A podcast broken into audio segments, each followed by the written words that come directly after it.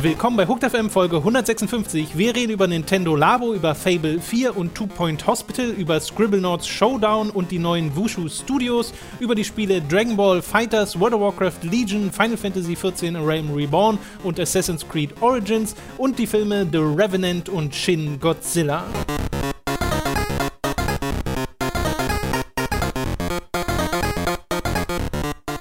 Wir begrüßen euch zu einer weiteren Folge Hooked FM. Ich bin Tom, bei mir sitzt wie immer der Robin. Guten Tag.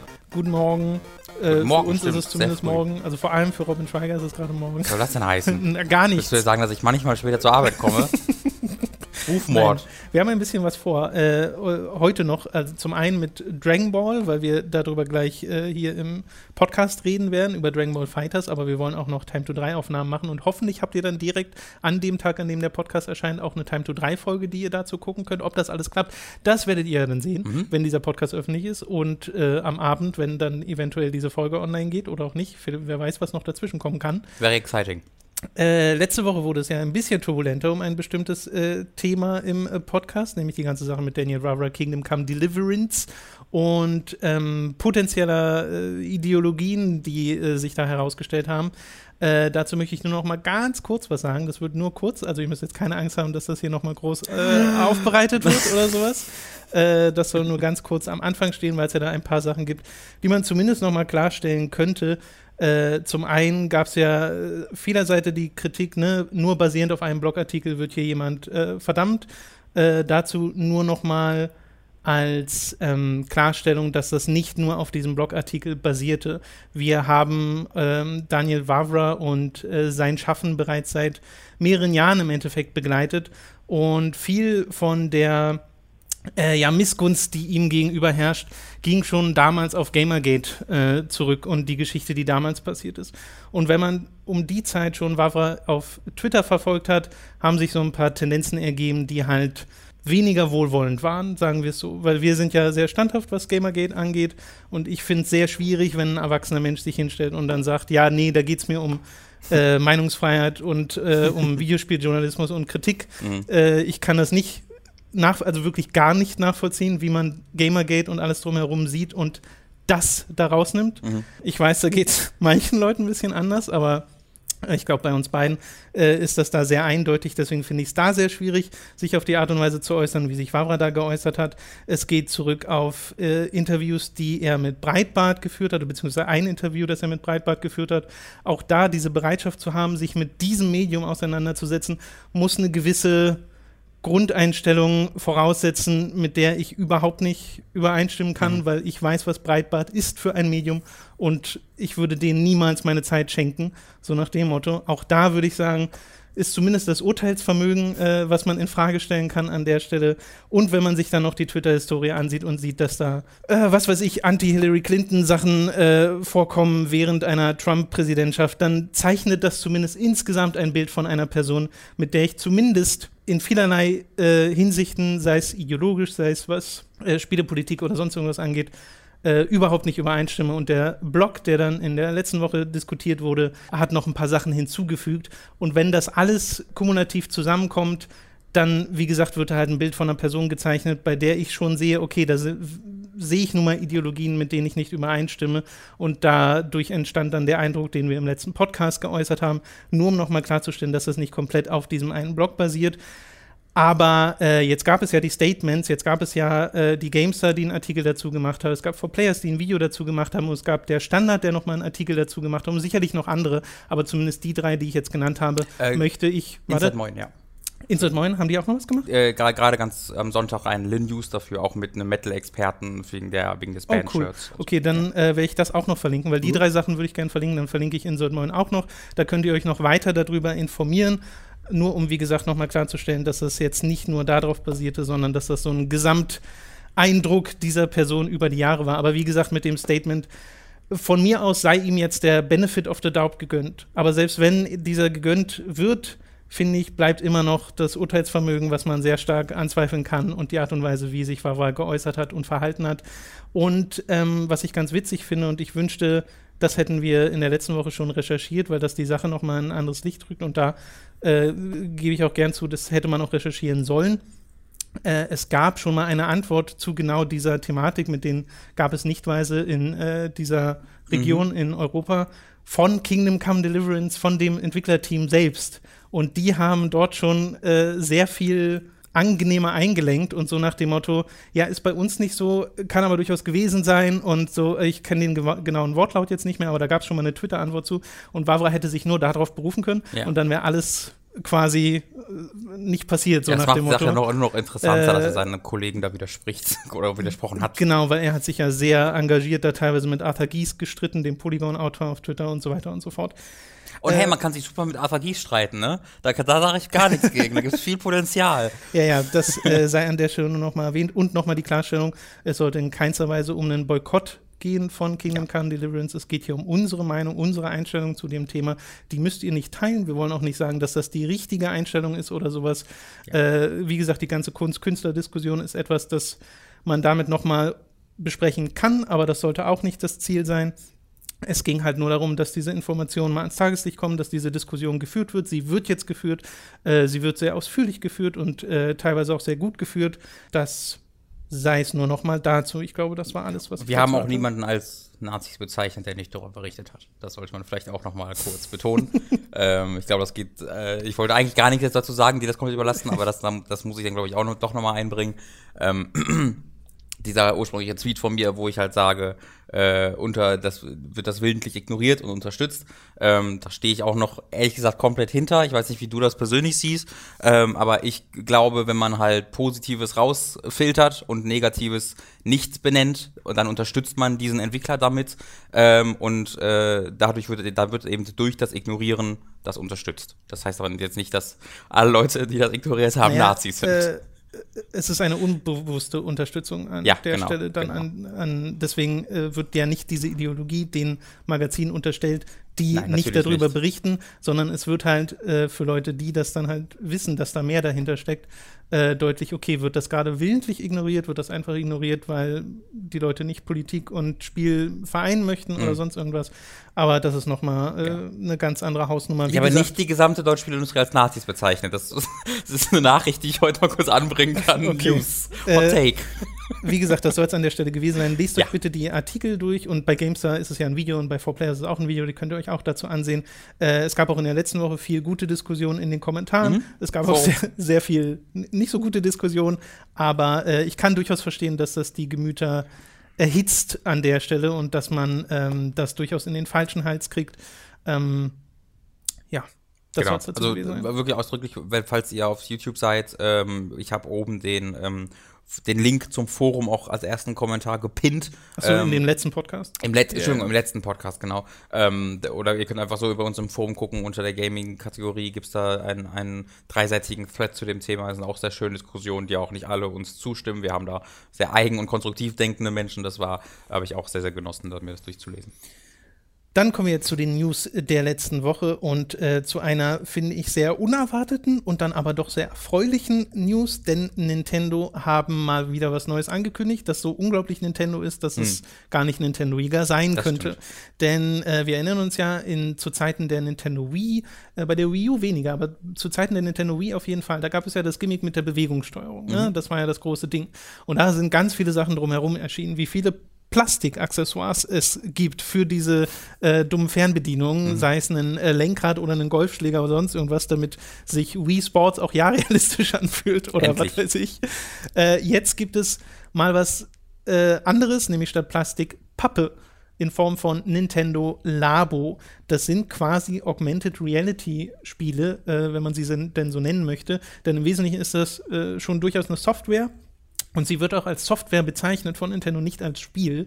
Ähm, und äh, diese, mit dieser Software steuert man äh, im Wesentlichen die Joy-Cons von äh, der Switch, mhm. die allerdings in Papp äh, Bauten eingebaut sind. Denn Nintendo Labo ist im Wesentlichen, äh, sind das verschiedene so Pappschablonen, die man bekommt und ein paar Werkzeuge drumherum. Ich glaube, dann ist noch so Kleberzeug mit dabei, Gummibänder und sowas, äh, wenn man sich das kauft. Und halt die Software. Die Software gibt dir dann die Anleitung zum Zusammenbauen dieser Dinge und dann baust du dir da so eine Art Papp-Fahrzeug. Äh, in das du die Switch Joy-Cons reinschiebst und dann damit das steuern kannst. Mhm. Und äh, das funktioniert wohl mechanisch über die äh, Vibrierfunktion der Joy-Cons. Das passiert über die, diese Infrarotkamera und sowas, über die Erkennung, weil man nämlich auch ganz viele andere Sachen bauen kann. Sei es so eine Angelrute aus Pappe oder ein Piano aus Pappe. Und dann ist das auch immer so, dass man das aufklappen kann, um die Mechanik dahinter zu sehen.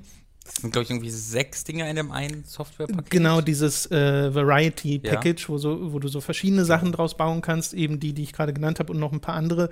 Äh, und das finde ich sehr spannend, weil es halt ähm, im Wesentlichen ist es Spielzeug. Mhm. Und es wurde ja auch von Nintendo so beworben, kurz vor der Ankündigung wurde gesagt, wir kündigen etwas an für Kinder und äh, Kindgebliebene Mhm. im Wesentlichen. Ähm, Und, alle, und wirklich alle aufhört so Smash Brothers? So, nein. ja, genau. Nein. Also an manchen Stellen des Internets wurde die Erwartung dann wieder äh, äh, geweckt, aber ich finde, Nintendo hat eigentlich sehr deutlich gemacht, dass Ja. man jetzt nicht mit Metroid und Co. rechnen Ja. sollte. Äh, und das, äh, weiß nicht, als ich diesen Trailer gesehen habe, war es erstmal so dieses Hä? Aber dann sehr schnell dieses, oh, wie cool. Mhm. Wie cool ist das denn bitte? Was für eine kreative, coole Idee, mehr aus diesen Funktionen der Switch herauszuholen, wo man sich, glaube ich, auch fragen kann, ähm, seit wann ist das geplant? Hm. Also ist das vielleicht der Grund, weshalb es überhaupt sowas wie diesen, in, diese Art von Sensor gibt Mhm. in den äh, Joy-Cons? wird oder das sowas? Nachladen in Resident Evil Revelations Oh. 2. Da macht man nämlich so eine Nachladeanimation und danach lädt er nach. Also Okay. kann man machen. Ich habe das noch nie gemacht. Ich wollte gerade sagen, mal, ich sehe schon Robin Schweiger sitzen. Ich will mit dem Controller, aber wenn ich nach, nehme ich mir kurz die beiden Joy-Cons Genau, nach, ja, nach ja. und leg's wieder weg. Äh, nee, ich finde das ehrlich, also wirklich ehrlich super cool, was sie damit machen, weil natürlich finde ich es einerseits für Kinder super, weil das halt so äh, eine kreative Form ist, sich damit auseinanderzusetzen und dann gibt es ja noch so Individualisierungspakete, wo du irgendwie Sticker drauf machen kannst und du kannst es ja bemalen und sonst irgendwas, es ist ja Pappe. Äh, viele Leute sagen ja auch, oh Gott, ist es Pappe, es Mhm. werden Kinder sofort kaputt machen Ja. und dann muss man sich Ersatz kaufen oder sonst irgendwas. Sicherlich gibt es auch die Seite äh, und es ist halt recht teuer, ne? Also es gibt ja dieses Paket, woraus du dir so Piano, Angelrute und sonst was baust, diese kleineren Sachen, das kostet 70 Dollar. Ich habe mal auf der deutschen Seite geguckt, da gibt es noch keine Preise für unsere Region. Und dann gibt es noch ein anderes Paket separat, wo so ein riesiges Roboter- äh, Pappding dabei ist, wo du im Wesentlichen wie so einen Rucksack auf hast aus Pappe und äh, so Sachen an den Händen äh, beziehungsweise Armen, die dann mit Gummibändern äh, die Bewegung des Roboters steuern, Ja. sodass du im Spiel selbst so einen großen Roboter spielst und mit dem so nach vorne schlägst, äh, wo viele Leute gesagt haben, hey, da ist dieses Ding, was Miyamoto mal vor Ewigkeiten Ja. auf der E3 gezeigt hat, für die Wii U damals noch, äh, das ist scheinbar daraus geworden, also ist die Spekulation gerade. Das klingt voll wie so ein Miyamoto-Ding, dieses ganze Projekt. Also ich habe, das wurde, das wäre wahrscheinlich schon gesagt worden, wenn es so wäre. Äh, aber also ich, genau das macht er den ganzen Tag, das denke ich mir. Was wäre denn mit Papprobotern? Okay. aber es kommt so aus dem Nichts und ist Ja, ja. dann, äh, wirkt auf mich trotzdem so eigenartig schlüssig. Also da frage ich mich halt wirklich, gab es diese Idee schon während der Entwicklung der Switch oder in, an welchem Zeitpunkt wurde mal gesagt, wir machen dann mal das und probieren Mhm. das mal aus? Weil das, also äh, in tausend Jahren könnte ich mir nie einen Sony oder Microsoft vorstellen, Never. die in diese Richtung Nee, nee. gehen. Äh, und dann ist natürlich noch die Frage, wird das so ein einmaliges Ding sein? Wird es dann so Add-ons geben, wo du dir kleinere zusätzliche Pa Pakete holen kannst, mit denen du noch mal neue Sachen bauen kannst oder sonst irgendwas? Ich würde vom einfach mal aufs Beste hoffen, vom Schlimmsten ausgehen. Also, also im schlimmsten Fall ist es halt so ein Super Nintendo Classic oder Nintendo Classic Ding. Äh, weniger Super Nintendo äh, Classic, wo man halt nicht weiß, wann man es vorbestellen kann, dann geht die Vorbestellung auf, dann ist es weg. Im Oh ja, Lagerbestand ist noch eine Frage. Genau, im besten. Ich meine, es ist halt Pappe. Also jetzt hat einfach Nintendo keine Ausrede mehr. es ist halt motherfucking Pappe.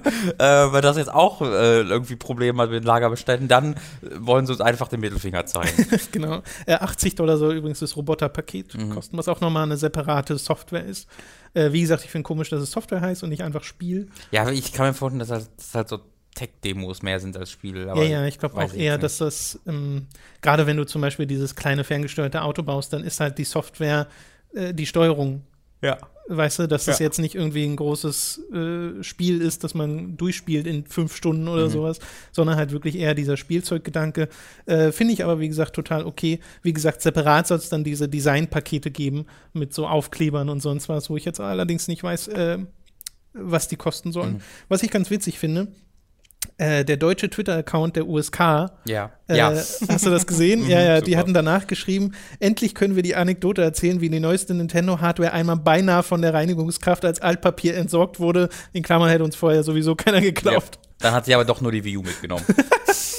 Das äh, finde ich ist irgendwie eine sehr süße Geschichte, Ja, das Äh, ist wirklich gut. wie das da liegen muss. Ja, das hätten sie irgendwie wirklich mal vor einem Jahr einfach so erzählen müssen, ohne das zu Genau, und kontextualisieren. jeder hätte so gedacht, hä? Warte, was sind die USK für Schweine? genau, was ist denn da los? Alter, was für Shade. Äh, ich bin auch sehr gespannt, wie die Größenverhältnisse ausfallen werden. Weil sie sagen ja, es äh, soll schon an Kinder, beziehungsweise auch Eltern mit Kindern gerichtet sein.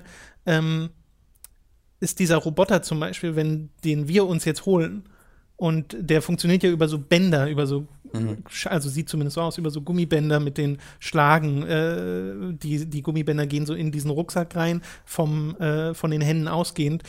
Kann man dann da die Länge verstellen oder sind das dann so kleine Dinger und wir Oh, haben dann super. unsere Arme wie so ein T-Rex an uns dran, weil wir nicht weiter zurückkommen oder sowas? Ich meine, bei, dir ist so, bei dir ist nicht so das Problem, aber Ich habe sehr kurz, nee, ich habe, äh, habe ich sehr lange Arme oder sehr kurze Arme? Warte, lass mich kurz überlegen. Ich habe lange Beine, kurzen Oberkörper, so rum war's. merkwürdige Überlegung. Ja, aber irgendwann beim, beim Fitnesstraining wurde war festgestellt, dass ich überraschend lange Beine für meine Körpergröße habe. Ach so. Und ich habe sechs, also immer wenn ich mir eine Jacke kaufe, sind meine Arme zwei Meter zu kurz. Äh, deswegen kurze Oberkörper, lange Beine. Falls das mal für eure Arbeit relevant wird, meldet euch bei mir äh, langebeine.robin.de. Oh, das ist nochmal eine Dom Domain, die wir anmelden müssen. äh, das Ganze soll am 27. April in Europa erscheinen. Ich glaube schon ein paar Tage vorher in den USA.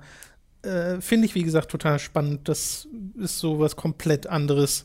Es gibt ein paar Leute, die sagen, äh, sollten ihren Fokus lieber auf so Sachen setzen wie Virtual Console oder sowas.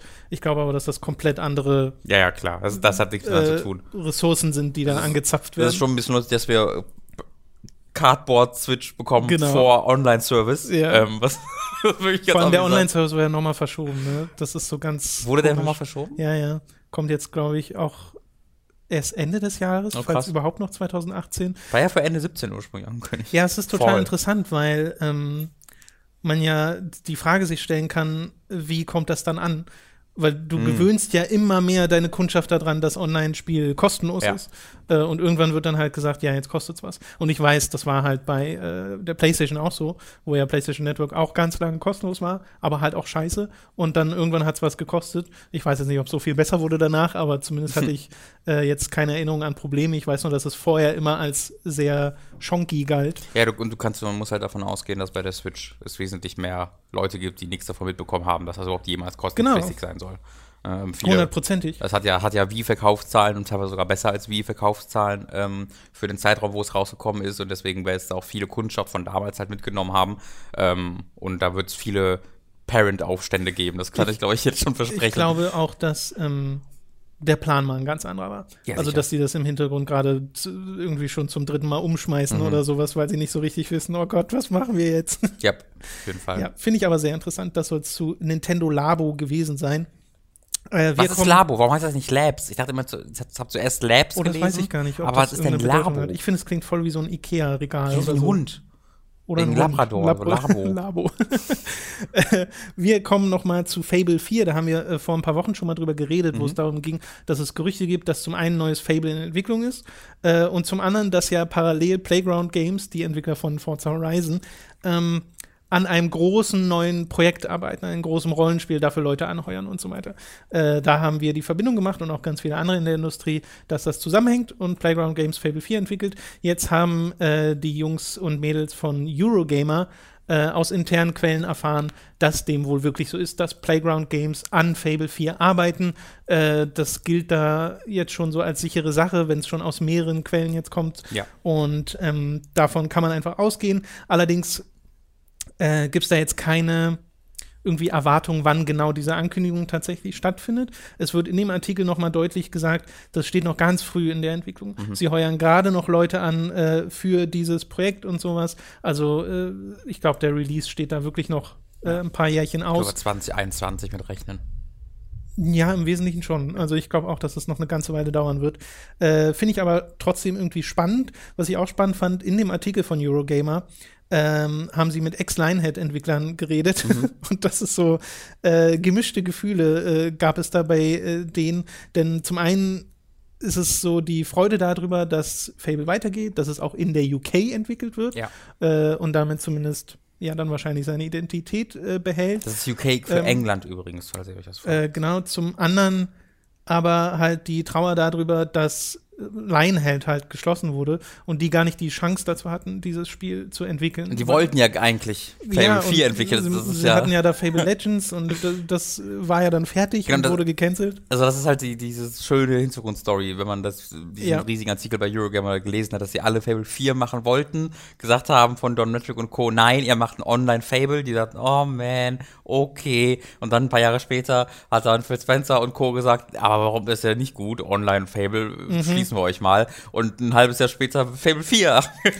also das ist halt, da kann man sich schon sehr, sehr, sehr, sehr veräppelt fühlen. Es ist wohl aber äh, so, und auch das steht nochmal in dem Eurogamer-Artikel drin, ähm, wo sie auch Leute gefragt haben, die dann meinten, es ist scheinbar so, dass der Erfolg von Horizon Zero Dawn, das unter anderem, es ist so, das unter anderem äh, bei Microsoft so beflügelt hat, diesen Wunsch, Microsoft, auch wieder ne? in diese Richtung zu gehen, weil das würde ja schon passen. Das heißt, sie hatten damals, als sie Lionhead geschlossen haben, wirklich gar nicht vor, Fable groß weiterzumachen Ja, ja. und hatten diese Marke äh, halt liegen und haben sich dann erst wahrscheinlich vor kurzem äh, dazu entschlossen, okay, wir machen mit Fable weiter und geben das dann diesem Studio. Immer dieses dumme Reagieren statt Agieren, das ist so. Also, also es, Oh, ist, ein es Online- ist eine ach, Mutmaßung, online. ne? also es ist jetzt keine bestätigte Ja, ja. Information, Ja, aber wundern wird es mich jetzt nicht. Ja, das würde zu Microsoft passen, aber oh was, ein Open World Action-Spiel kann erfolgreich sein. Wow, ruft Ubisoft an, erzählt es ihnen sofort. Gut, äh, wir machen weiter mit Two Point Hospital, das angekündigt wurde. Ein Theme Hospital spiritueller Nachfolger, äh, auch wieder mit so einem kleinen Comic, äh, kleinen Comic-Stil, mit einem Comic-Stil. Äh, Comic-Stil ist nicht klein, ich weiß nicht, was ich damit sagen wollte. Äh, und äh, das kommt unter anderem äh, von Leuten wie Gary Carr und Mark Webley. Das sind ehemalige Bullfrog-Mitarbeiter, die kennen sich also ein bisschen aus mit Theme Hospital und allem drumherum und wollen das im Wesentlichen genau in dieser Schiene weiterführen. Das heißt, die Krankheiten sind total bescheuert, die man äh, da hat. Lightheadedness ist dann ein Typ mit einer Glühbirne, äh, also eine Glühbirne als Kopf. Äh, und in, in dem Trailer und so wird auch schon, äh, da sieht man keine Szenen aus dem Spiel direkt, das ist so ein CG-Trailer, aber es gibt auch Screenshots und da sieht man halt schon, wie die Leute da so rumlaufen, wie, die so ein, äh, wie dieser Comic-Stil aussieht, dass das halt alles so krass überzeichnet ist. Äh, ich finde erneut, wie schon beim Original-Theme Hospital, der Comic-Stil liegt mir nicht wirklich. Äh, also ich finde auch das, wie gesagt, das Original jetzt nicht das hübscheste Spiel aller Zeiten. Aber es sieht halt ganz drollig aus, weil es halt wieder diese Parallele geben soll mit, du erforscht Heilungen für diese absurden Krankheiten, richtest gleichzeitig dein äh, Krankenhaus ein und dekorierst es und sowas äh, und hast dann diese. Das Wichtigste auch in jedem Krankenhaus, wir wissen das. Diese, Die ne, das ist aber das, was ganz oft Spaß macht. Klar, klar. Äh, diese Wirtschaftssimulation. Die Frage ist noch, ob es KitKat-Automaten geben wird. Die sind ein bisschen berühmt in dem Originalspiel gewesen. Oreo-Automaten. Äh, es ist außerdem ganz witzig, dass wir jetzt zwei dieser Projekte haben, weil es gibt parallel noch Project Hospital von Oxymoron Games, äh, ein Indie-Projekt, die äh, so eine 2D-Grafik haben. Äh, das neue jetzt Two Point Hospital hat so eine 3D-Grafik äh, und die halt auch ganz klar in diese Schiene reingehen wollen, das weitermachen wollen, was Theme Hospital angefangen hat. Jetzt haben wir zwei davon. Ja, ja. das ist irgendwie Und absurd. eines davon ist Two Point. Sollen beide dieses Jahr auf Steam erscheinen? Two Point Hospital, da sind sie, finde ich, so ganz nah dran an 2.0 Hospital. So als, so wir machen eine Fortsetzung mit 2.0, aber haben sich ganz durchgezogen. Das hat mich, macht mich seit der Ankündigung fertig. Ob sie es vielleicht 2. Hospital hätten nennen sollen oder so. Ich bin mir nicht sicher, was man hätte machen können. Aber das ist, damit bin ich nicht zufrieden, so wie es jetzt heißt. Mich erinnert das ein bisschen an diese Rollercoaster Tycoon-Situation, wo wir ganz lange keine Spiele hatten, die in die Richtung gehen. Und dann kam Parkitect, Rollercoaster Tycoon World, hieß es ja, glaube ich, äh, von Atari. Das möglich, und, aber ähm, äh, äh, ähm, Planet Coaster. Planet Coaster, ja. Äh, und plötzlich hattest du mehrere davon. Und eins zumindest war richtig, richtig gut. Mhm. Wie gut Parkitect ist, weiß ich ehrlich gesagt nicht. Äh, Scream Ride hast du jetzt übergangen, Tom? Aber das war ja kein Parkaufbauspiel. Nee, es, nee, überhaupt nicht. Aber es gab Achterbahnen. Ja. Also für mich war, es ist halt für mich auch Rollercoaster Tycoon, ist halt auch kein Parkaufbauspiel, sondern ein Achterbahnspiel. Heißt ja auch so. Äh. Rollercoaster Tycoon, nicht äh, Essensbude Tycoon. Ja, aber was heißt, also, nein, Du hast das. Spiel missverstanden. Alles klar. Äh, wir machen weiter mit Scribblenauts Showdown, das angekündigt wurde für die Switch, die Xbox One und die PlayStation 4. Ähm, ich, ich weiß nicht, warum ich mir das mit aufgeschrieben habe. Ich glaube, ich fand es einfach witzig. Äh, nicht Scribblenauts Showdown, sondern den Hashtag. Ach so. Äh, weil das so einen Trailer hat, in dem du wenig siehst. Also die spielen da Steinschere Papier und irgendwann kommen halt Giraffen, Bananen und hast du nicht gesehen. Mhm. Halt so diese Absurdität, dass du halt alles eingeben kannst, was dann verwirklicht wird im Spiel.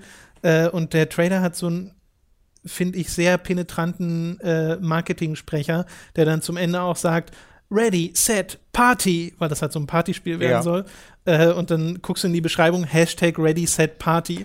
Und ich dachte mir so, nee, Leute, das wird nicht klappen. Nee, wirklich. Und wer soll denn da auch dann Scribblenauts mit in Verbindung Richtig. setzen? Das ist ja das random, also wirklich, das ist ja überhaupt gar, gar keine Identität. Ähm, Weißt du, von wem das kommt? Weil das Studio gibt's ja nicht mehr, oder? Oh, das habe ich mir jetzt nicht. Nee, weiß ich nicht. Ich glaube, das wurde auch nicht mit angekündigt. Also ich, ich weiß auch jetzt, weißt du, kennst du einen Publisher? ja, Warner ich- Brothers halt. Warner Bros., okay. Ja. Ähm, war das nicht mal eine THQ-Sache? Mm, ich glaube, ich Okay. glaub, das war schon immer Warner. Okay, okay. Äh, 100% sicher bin ich mir da jetzt aber auch nicht. ich habe nie ähm, von Dinger von denen gespielt. Äh, ich glaube aber, so ein PvP-Ding ist schon was sehr anderes. Also da ist, das wird, glaube ich, schon, weiß ich nicht, ob das jetzt für die groß, für die alten Fans was wird. Ja, also es gibt schon Screenshots zu dem Spiel, wo es halt wieder diese gleiche QC-Optik hat Mhm. wie die äh, vorherigen Spiele, aber es soll halt wirklich dieses, diesen Party-Fokus haben, also dass du auch so eine Art, äh, also sie beschreiben es selbst als so eine Brettspielartige Karte äh, und dann Minispiele soll es diverse geben, in denen man äh, gegeneinander halt antritt, ähm, aus verschiedensten Kategorien, wo aber halt immer so dieses Begriffe eingeben, die halt zu Objekten werden, mit denen man den Gegner besiegt, dass das irgendwie äh, äh, immer irgendwie eine Rolle spielt. Gleichzeitig soll es aber auch einen Sandbox-Modus mit Levels geben. Also keine Ahnung, was das dann am Ende für ein Paket wird. Ich schätze mal, so wie es klingt, rückt dieses dieser Level-Gedanke eher in den Hintergrund und der Party-Gedanke krass in den Vordergrund. Finde ich, kann man aber auch machen. Ready, Set, Party, Tom. Ready Set Party, genau. Äh, und die letzte News für diese Woche ist, dass es ein neues Entwicklerstudio gibt, nämlich von ehemaligen Drive Club und Motorstorm-Entwicklern namens Wushu Studios. Äh, Finde ich ein sehr schöner Name. Unter anderem auch mit dabei der äh, Concept Artist von Mass Effect 3, Alex Figney. Also ein Concept Artist, ist ja nicht nur so, dass ein Spiel nur einen hat. Ja. Äh, und ähm, jemand, den vielleicht NeoGAF und äh, Reset-Era-Besucher kennen, nämlich Shinobi, aka Nate Nashta, Mhm. der ähm, auch immer mal wieder an irgendwie Leaks und sowas beteiligt war, soweit ich weiß. Was macht der? Ähm, der ist mit dabei. Ich weiß ehrlich gesagt nicht, welche Rolle er Das ist erfüllt. interessant. Ich wusste nicht, dass der da professionell auch irgendwie groß bei ist. Wenn Mhm. wir, jetzt, wenn wir jetzt plötzlich sehr, sehr viele Wushu-Studio-Leaks bekommen, dann wird es zumindest nicht schwer herauszufinden, woher. Da muss man mal gucken, wie clever er Sehr, ist. sehr gut. hey, ich habe hier was herausgefunden. Shinobi, du arbeitest dort. I can't stop! It's, Äh, sie, äh, es wird schon gesagt, dass sie an einer neuen IP arbeiten, dass es Sci-Fi sein soll und mit der Unreal Engine 4 gemacht wird. Wipeout. Und nee, ich glaube, es soll eher in so Richtung äh, großes Spiel gehen mit Story. Wipeout-Rollenspiel. Äh, vor allem sind ja auch nicht die Wipeout-Macher, Robin. Ja, aber Sci-Fi. Äh, Mass Effect 5. die waren vorher ein anderes Indie-Studio, nämlich Secret Sorcery, Swoop und haben unter anderem an dem VR-Titel Tethered gearbeitet für PlayStation VR. Den habe ich selbst noch nicht gespielt, habe mir da gestern mal einen Trailer zu angeguckt. Sieht ganz lustig aus, so ein God-Game Mhm. äh, in VR. Äh, müsste ich mir eigentlich mal anschauen. Aber man muss ja auch sagen, die ähm, quasi Hauptbelegschaft, so mit den Chefs und den, äh, den, den, den, den Gründern äh, von, wie hieß das Studio nochmal? Drive von Drive Club? Liverpool. Evolution? Ach so, Evolution von Drive Studios, Club. ne? Äh, Evolution, ja, genau. Äh, Liverpool die, war Wipeout. die sind ja mittlerweile bei ähm, Codemasters, die machen ja das Onrush-Spiel. Äh, das, deswegen scheint das dann nochmal eine andere, kleinere Gruppe zu sein, die von dort sich losgelöst hat. Genau, finde ich aber ganz schön. Bin ich gespannt drauf, was das dann am Ende tatsächlich wird. Sie haben äh, in diesem, ja, ich weiß jetzt gar nicht, bei welcher Seite ich es gelesen habe, sorry.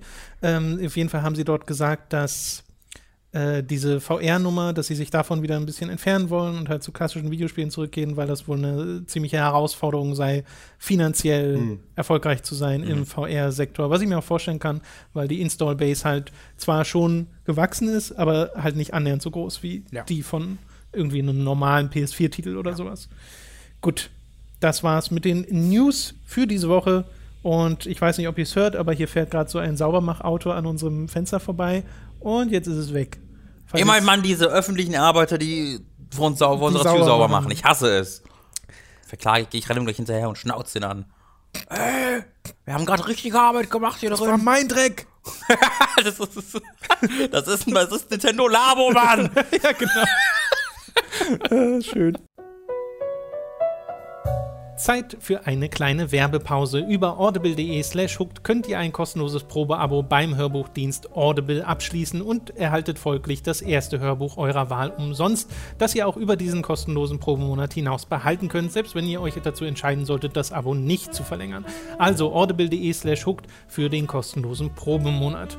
Des Weiteren sei an dieser Stelle unser Shop bei getshirts.de empfohlen. Da könnt ihr euch nämlich Tassen, Mauspads, Pullover, T-Shirts und mehr mit Hooked und Time to 3 Motiven holen. Zum Beispiel Mats als Naked Snake, Robin als Harry Potter oder mich umgeben von From Software Kreaturen gibt es da als Motive, zusätzlich zu Ronin-Varianten von uns dreien oder einfach Logos von Hooked und Time to 3. Den Link dazu findet ihr in der Beschreibung und auf unserer Website, also schaut doch da auch mal vorbei. Schließlich gibt es da noch unseren Amazon Affiliate Link, über den könnt ihr Spiele, Filme, Serien oder was ihr halt sonst so gebraucht bestellen und auch den findet ihr bei uns in der Beschreibung.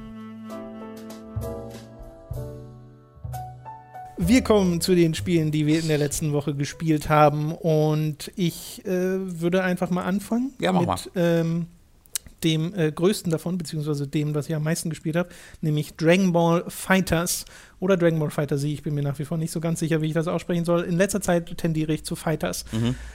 Das äh, ist ein Spiel, auf das ich mich schon sehr gefreut habe, das ich auch schon in äh, einer der Betas gespielt habe äh, und darüber berichtet habe vor ein paar Monaten und von dem ich gerade sehr, sehr, sehr angetan bin. Das stimmt. Äh, das Spiel habe ich jetzt bisher nur im Singleplayer spielen können, weil online halt noch nichts geht. Also in die Online-Lobby kam man einfach nicht vor Release. Das muss ich jetzt erst in der kommenden Woche zeigen. Wobei ich ja generell nicht so derjenige bin, der Kampfspiele unbedingt immer mit Fokus auf die äh, Online-Komponente spielt. Außer bei Street Fighter 4 und 5, da hat es bei mir irgendwie geklappt.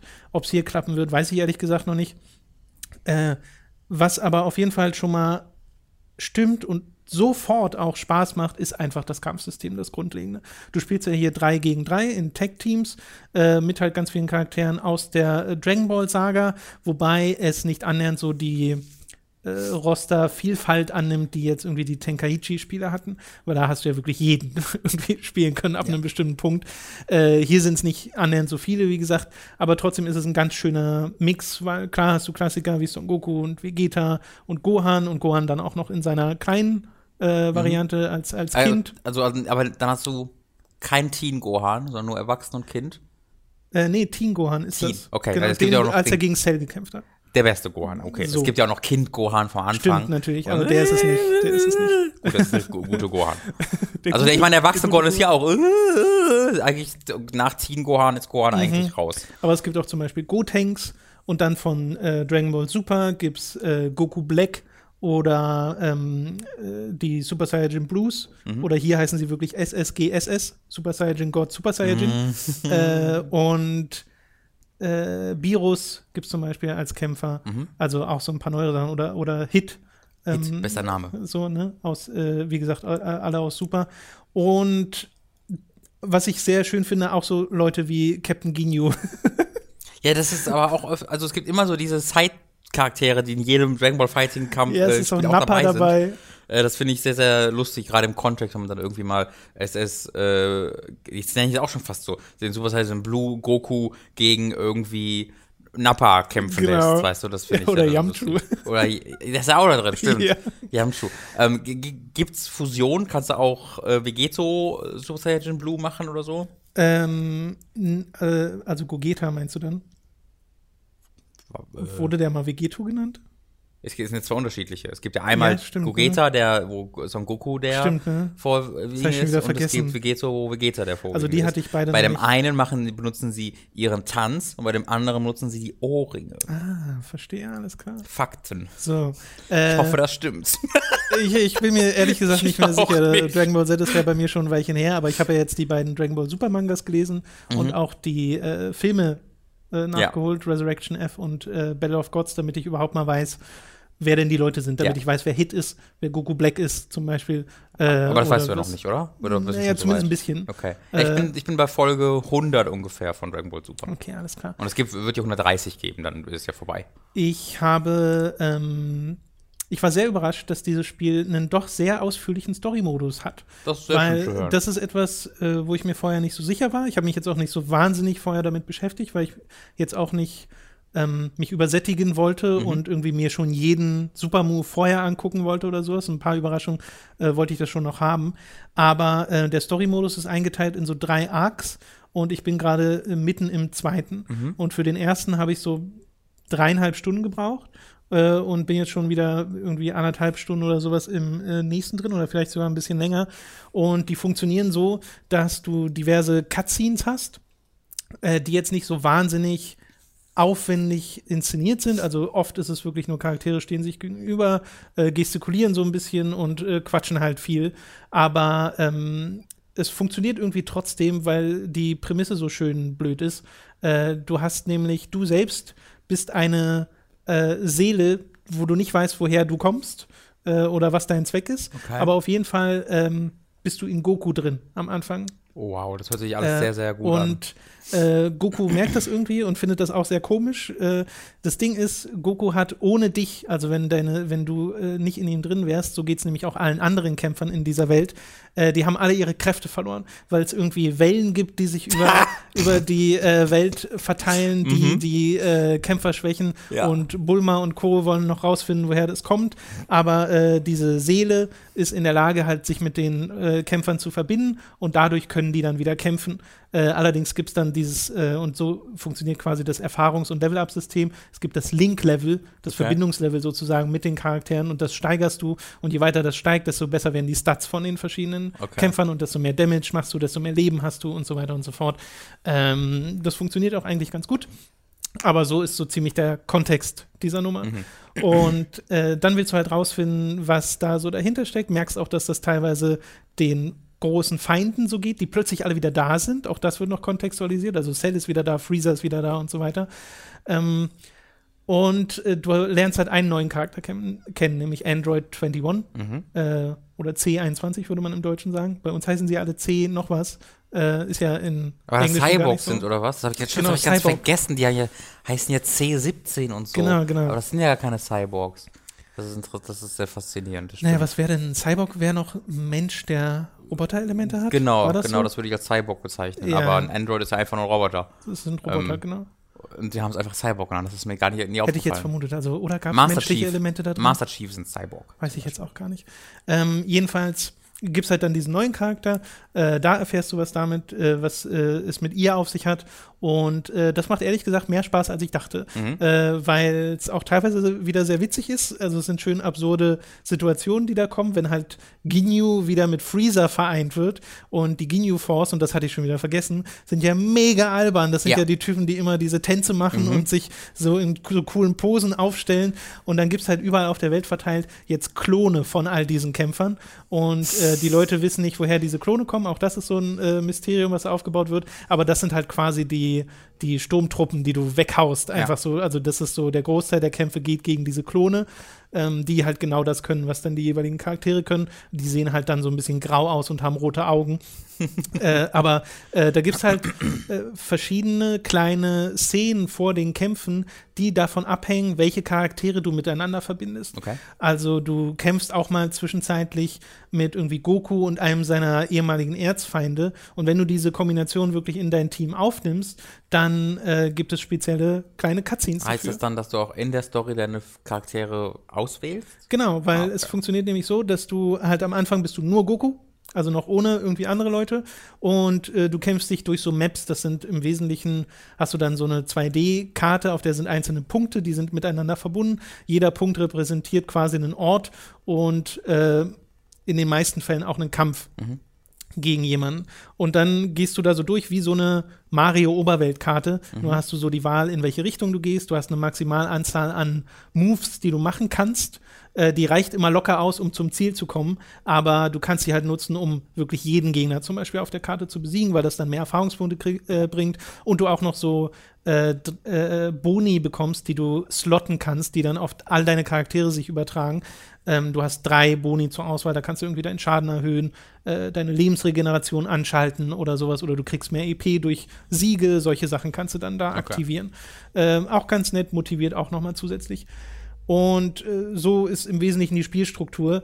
Viele dieser Kämpfe sind gerade am Anfang auch noch Tutorials gleichzeitig, was ich ein bisschen komisch fand, weil das allererste, was ich in dem Spiel gemacht habe, ist, ich bin in die äh, Practice-Region gegangen und habe erstmal alle Tutorials gemacht für den Kampf. So, Okay. Die kannst du da nacheinander alle wegmachen Ja.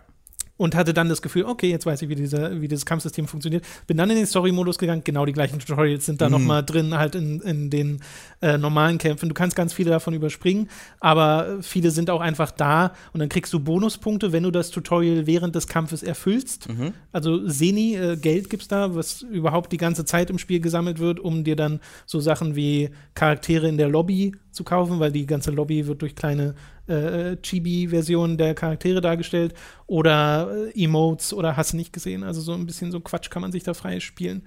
Und ähm, das ist es im Wesentlichen. Du hast dann, wie gesagt, äh, auch noch Kämpfe, äh, die so ein kleines grünes Symbol haben. Wenn du die machst, dann befreist du quasi einen weiteren Charakter, der dann fortan in der Story zur Auswahl steht für dein Team. Okay. Sodass du nach und nach irgendwie äh, Krillin dazu holst, Yamchu dazu holst, Tenshin Han dazu holst und sowas und dann dir daraus dein Team zusammenstellen All die kannst. besten Charaktere. Ja, ja, ja. äh, und die alle ähm, mitleveln und du äh, halt auch so ein bisschen angehalten bist, ständig zu wechseln, weil es eben diese ganzen verschiedenen Events gibt, je nachdem, wen du dabei hast. Und das finde ich eigentlich ganz drollig.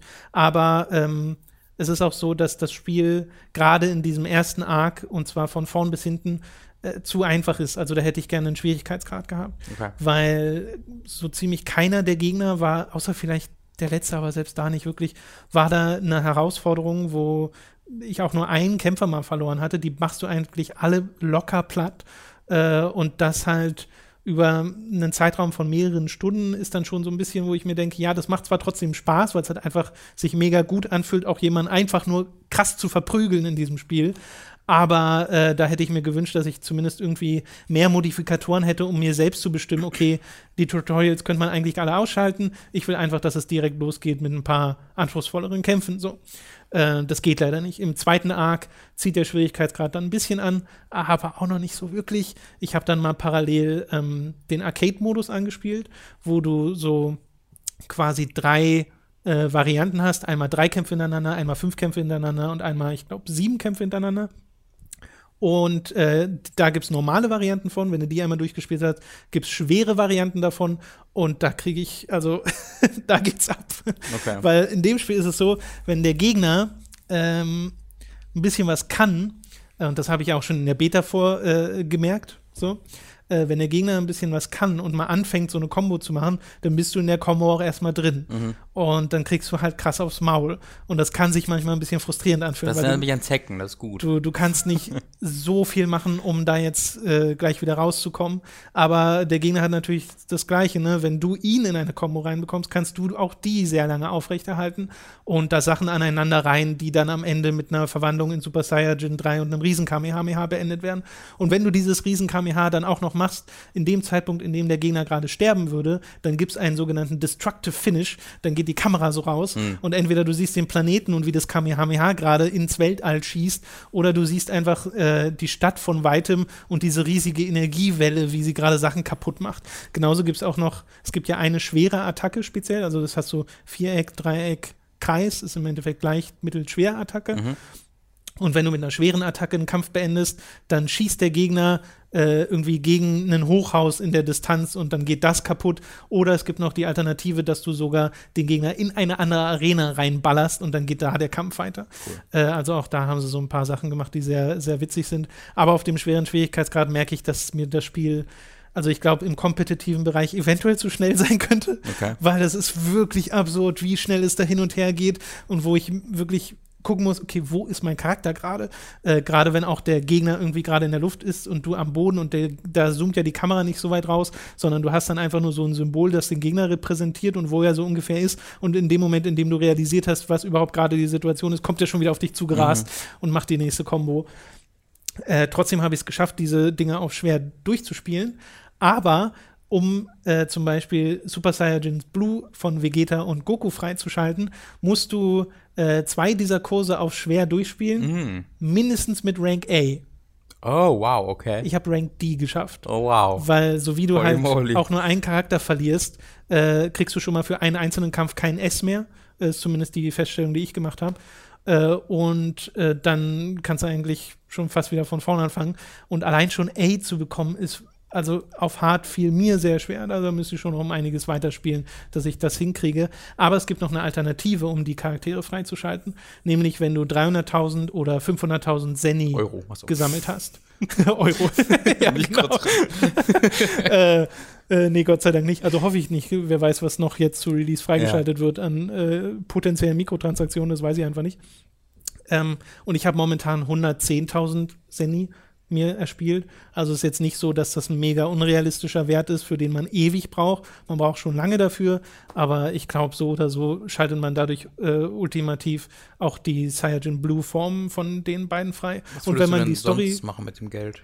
Äh, na, wie gesagt, diese Kapseln kaufen, die dir die äh, Sachen freischalten, wie irgendwie Charaktere in der Lobby oder sowas. Aber abgesehen davon hatte ich jetzt Aber nicht das- gesehen, dass es äh, irgendwas Also kosmetische Items für die Figuren oder sonst irgendwas? Okay. Nicht- Also einfach für die Figuren. Genau, nicht, dass ich wüsste, dass es da noch irgendwas gibt in den Verpackungen. Wie gesagt, so Titles gibt es halt noch äh, für deine Player-Card und so ein Kram, äh, die man sich freischaltet, aber mehr hatte ich da jetzt nicht gesehen.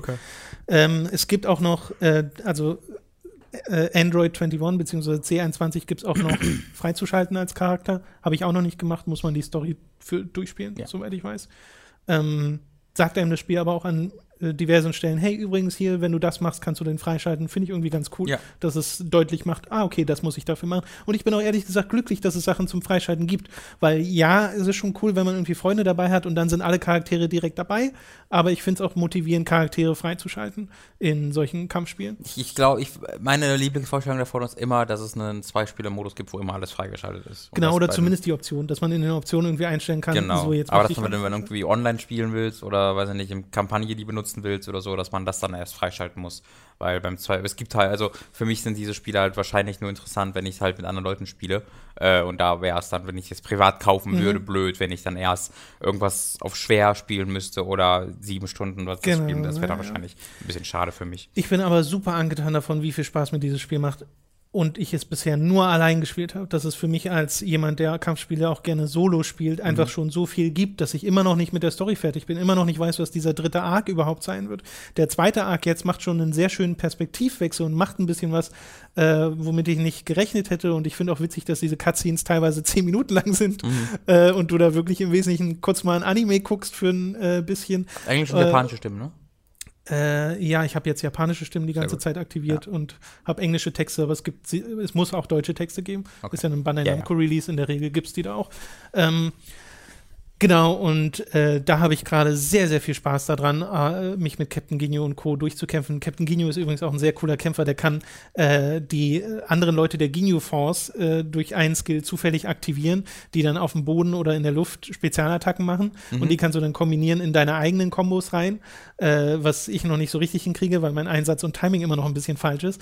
Aber ansonsten hat Ginyu relativ wenige Fähigkeiten, weil er ein Special hat, mit dem er den Körper tauscht mit dem Gegner. Das Ja. heißt, du steuerst dann den Gegner und der Gegner muss Ginyu spielen. Und das finde ich irgendwie. Und wie ist dann mit dem Leben? Im Online-Play super getauscht? Da muss man Oh, dann, darauf habe ich noch gar nicht geachtet. Im Story-Modus geht diese Fähigkeit leider nicht. Die weil das wäre sehr interessant, weil dann müsste man plötzlich versuchen, viel getroffen Schaden zu zu werden. Das nehmen, ist ein ja, bisschen, ja, ja. das wäre super gut. äh, das weiß ich gerade. Aber dann würde einfach beides nicht mehr angreifen, also das kann eigentlich Ja, nicht ja, da, sein. mu- da muss ich, da muss ich nochmal speziell drauf achten. Aber äh, das habe ich halt in dem Arcade-Modus mal ausprobiert und ist dann lustig, wenn man irgendwie gegen Son Gohan kämpft und dann kämpft der plötzlich mit äh, Ginyu und ich bin Son Gohan und habe diese ganzen Moves, Mhm. die ich dann auch schon halbwegs kenne. Äh, Finde generell schön, du hast nie irgendwie mega viele Moves pro Charakter. Es ist immer eine sehr limitierte Auswahl. Die sind immer super leicht auszulösen. Also es geht nie drüber hinaus über den klassischen Hadoken-Bogen und dann äh, eine Taste. Und ähm, diese Art Ausführung ist auch über alle Charaktere relativ gleich, äh, sodass du aber diese Handvoll Manöver hast, die du auf verschiedenste Arten dann miteinander kombinieren musst. Und ne, dann gibt es ja noch die Assist-Tasten, dass du einen Charakter, der gerade nicht aktiv kämpft, mit einem äh, Move dazu holst. Äh, und das ist halt ganz lustig, wenn es, glaube ich, äh, Krillin ist oder so, äh, der den Gegner dann in so, ein, äh, so eine Energiespirale fesselt, ihn kurz stunt, sodass du dann den, äh, die Combo reinhauen kannst oder sowas. Und äh, du auch noch in deine aktiven Kombos, zum Beispiel, wenn du einen Super Kamehameha machst mit Goku, kannst du die Assist-Taste drücken und dann kommt Krillin dazu, macht eine Destructo-Disc und wenn du genug cool. Key aufgesammelt hast, kannst du auch noch den nächsten dazu holen und dann kommt, äh, was weiß ich, auch noch Piccolo und macht die Teufelsspirale. Und dann hast du diese drei Superattacken, die gerade ausgelöst werden und der, der, der Bildschirm explodiert nur so vor äh, Effekten. Das ist schon sehr, sehr beeindruckend. Generell ist das Spiel optisch eine absolute Wucht. Ja. Also das nutzt ja diese gleiche Technik, die auch ähm, bei den Guilty-Spielen äh, benutzt wurde, die Arc System vorher gemacht haben. Dieses 3D, was aber irgendwie immer noch sehr nach 2D aussieht, weil dieser Cell-Shading-Stil einfach super funktioniert und die Art und Weise, wie sie mit Kamera arbeiten, bei den Specials und so, äh, das ist unfassbar eindrucksvoll mit anzusehen, genauso wie so ein paar der Moves und wie man sie wiedererkennt aus dem aus der Serie halt irgendwie cool sind, dass Freezer zum Beispiel, wenn er zu Boden fällt und wirklich da liegt, dafür eine Spezialattacke hat, wenn du die richtige Taste drückst und genug Key hast, dass er auf dem Boden liegend nach oben guckt und so einen Ach Blast so. nach oben schießt, weil es halt genau die Situation auch in, Ja. äh, äh, in Dragon Ball gibt. Und äh, daran habe ich einfach nur auch sehr, sehr viel Spaß, weil das halt, halt dann teilweise auch noch Erinnerungen weckt, wobei ich viele Anspielungen bestimmt auch schon wieder vergesse. Aber äh, ja, das scheint ein richtig, richtig tolles Kampfspiel zu sein. Ich habe, wie gesagt, noch keine Ahnung von Balancing oder sowas, weil dafür halt die Multiplayer-Erfahrung fehlt. Genauso kann ich euch nicht sagen, wie die Server sind oder sonst irgendwas. Das ging alles noch nicht. Aber allein schon als Singleplayer-Spiel hat das ähm, deutlich mehr zu bieten, als ich erwartet hätte. Und da bin ich einfach nur sehr, sehr, sehr angetan von. Das ist alles sehr, sehr schön zu hören. Ja. Äh, Finde ich auch. Ich habe mich so richtig gefreut. Also gestern bin ich vor allem am intensivsten eingestiegen Mhm. in Dragon Ball. Und selbst, obwohl es teilweise so leicht war im Story-Modus, war ich doch trotzdem konstant motiviert, mich da durchzukämpfen. Und diese Level-Ups und so helfen dann trotzdem zu motivieren, auch wenn man denkt, ich bin eigentlich stark genug. Ja. Aber dann tauscht man halt mal die Charaktere und lernt die dann so ein bisschen kennen. Dafür eignet sich das wirklich wunderbar. Gut, äh, damit du mal zum Reden kommst, äh, du hast Assassin's Creed Origins weitergespielt. Das hattest du ja schon durchgespielt. Genau, ne? genau. und hast dann äh, so gemeint, ja, du hättest aber Bock, irgendwann mal noch mal tiefer in die Welt einzusteigen, Mhm. weil ich weiß nicht, du meintest ja, du hast kaum was gesehen im Wesentlichen von Ja, dieser ri- riesigen richtig. Welt. Und ich habe sehr viele Sidequests halt ausgelassen. Ich habe im Grunde so gelevelt, wie ich leveln musste, um die Hauptquest machen zu können. Ja. Äh, und bin da dann relativ, also nach dem, am Anfang habe ich ein bisschen mehr gemacht, aber dann so nach zehn Stunden habe ich mich sehr darauf äh, fokussiert. Habe deswegen ganz, ganz viel an der Seite liegen lassen. Und ich hatte halt noch fünf Gebiete zum, oder sechs Gebiete, die einfach noch, wo ich noch gar nicht war. Ähm, hat sich herausgestellt, drei davon waren Wüste. Also auch dann nicht viel ist außer halt Wüste. Und das ist wirklich gigantische Gebiete, wo nur Sand ist. Aber einfach mal da, dahin zu reisen war hervorragend, weil das sieht so, dieses Spiel ist ja generell eines der schönsten, wenn nicht sogar das schönste Spiel, das ich je gespielt habe. Und dann diesen gigantischen Wüsten äh, zu, zu sein, wo du dann Halluzinationen bekommst und äh, wo dann plötzlich Käfer vom Himmel regnen oder du siehst, wie irgendwie ein brennender Busch plötzlich aus dem Sand sich aufbaut und dann wieder zu verschwinden. Das ist super, super cool äh, und macht einfach Spaß. Es macht einfach Spaß, da durchzureiten. Und das habe ich halt auch viel gemacht. Ich habe aber auch viele, viele äh, Sidequests gemacht. Und ähm, da muss ich noch, wollte ich unbedingt noch mal extra kurz drüber reden, weil ich es sehr, sehr beeindruckend finde, wie viel Aufwand hinter diesen Sidequests eben zu großen Teilen steckt. Ich habe auch schon erzählt, es gibt auch viele so ganz normale Standard- ja, ja. MMO-Standard-Sidequests, aber man hat auch sehr überraschend viele, die halt aus der Hauptquest quasi hinauswachsen, wo du dann zurückkehrst in die Städte, wo du für irgendwie einmal, wo du halt warst, um den Obertempler zu erledigen und dann Ja. ziehst du halt weiter.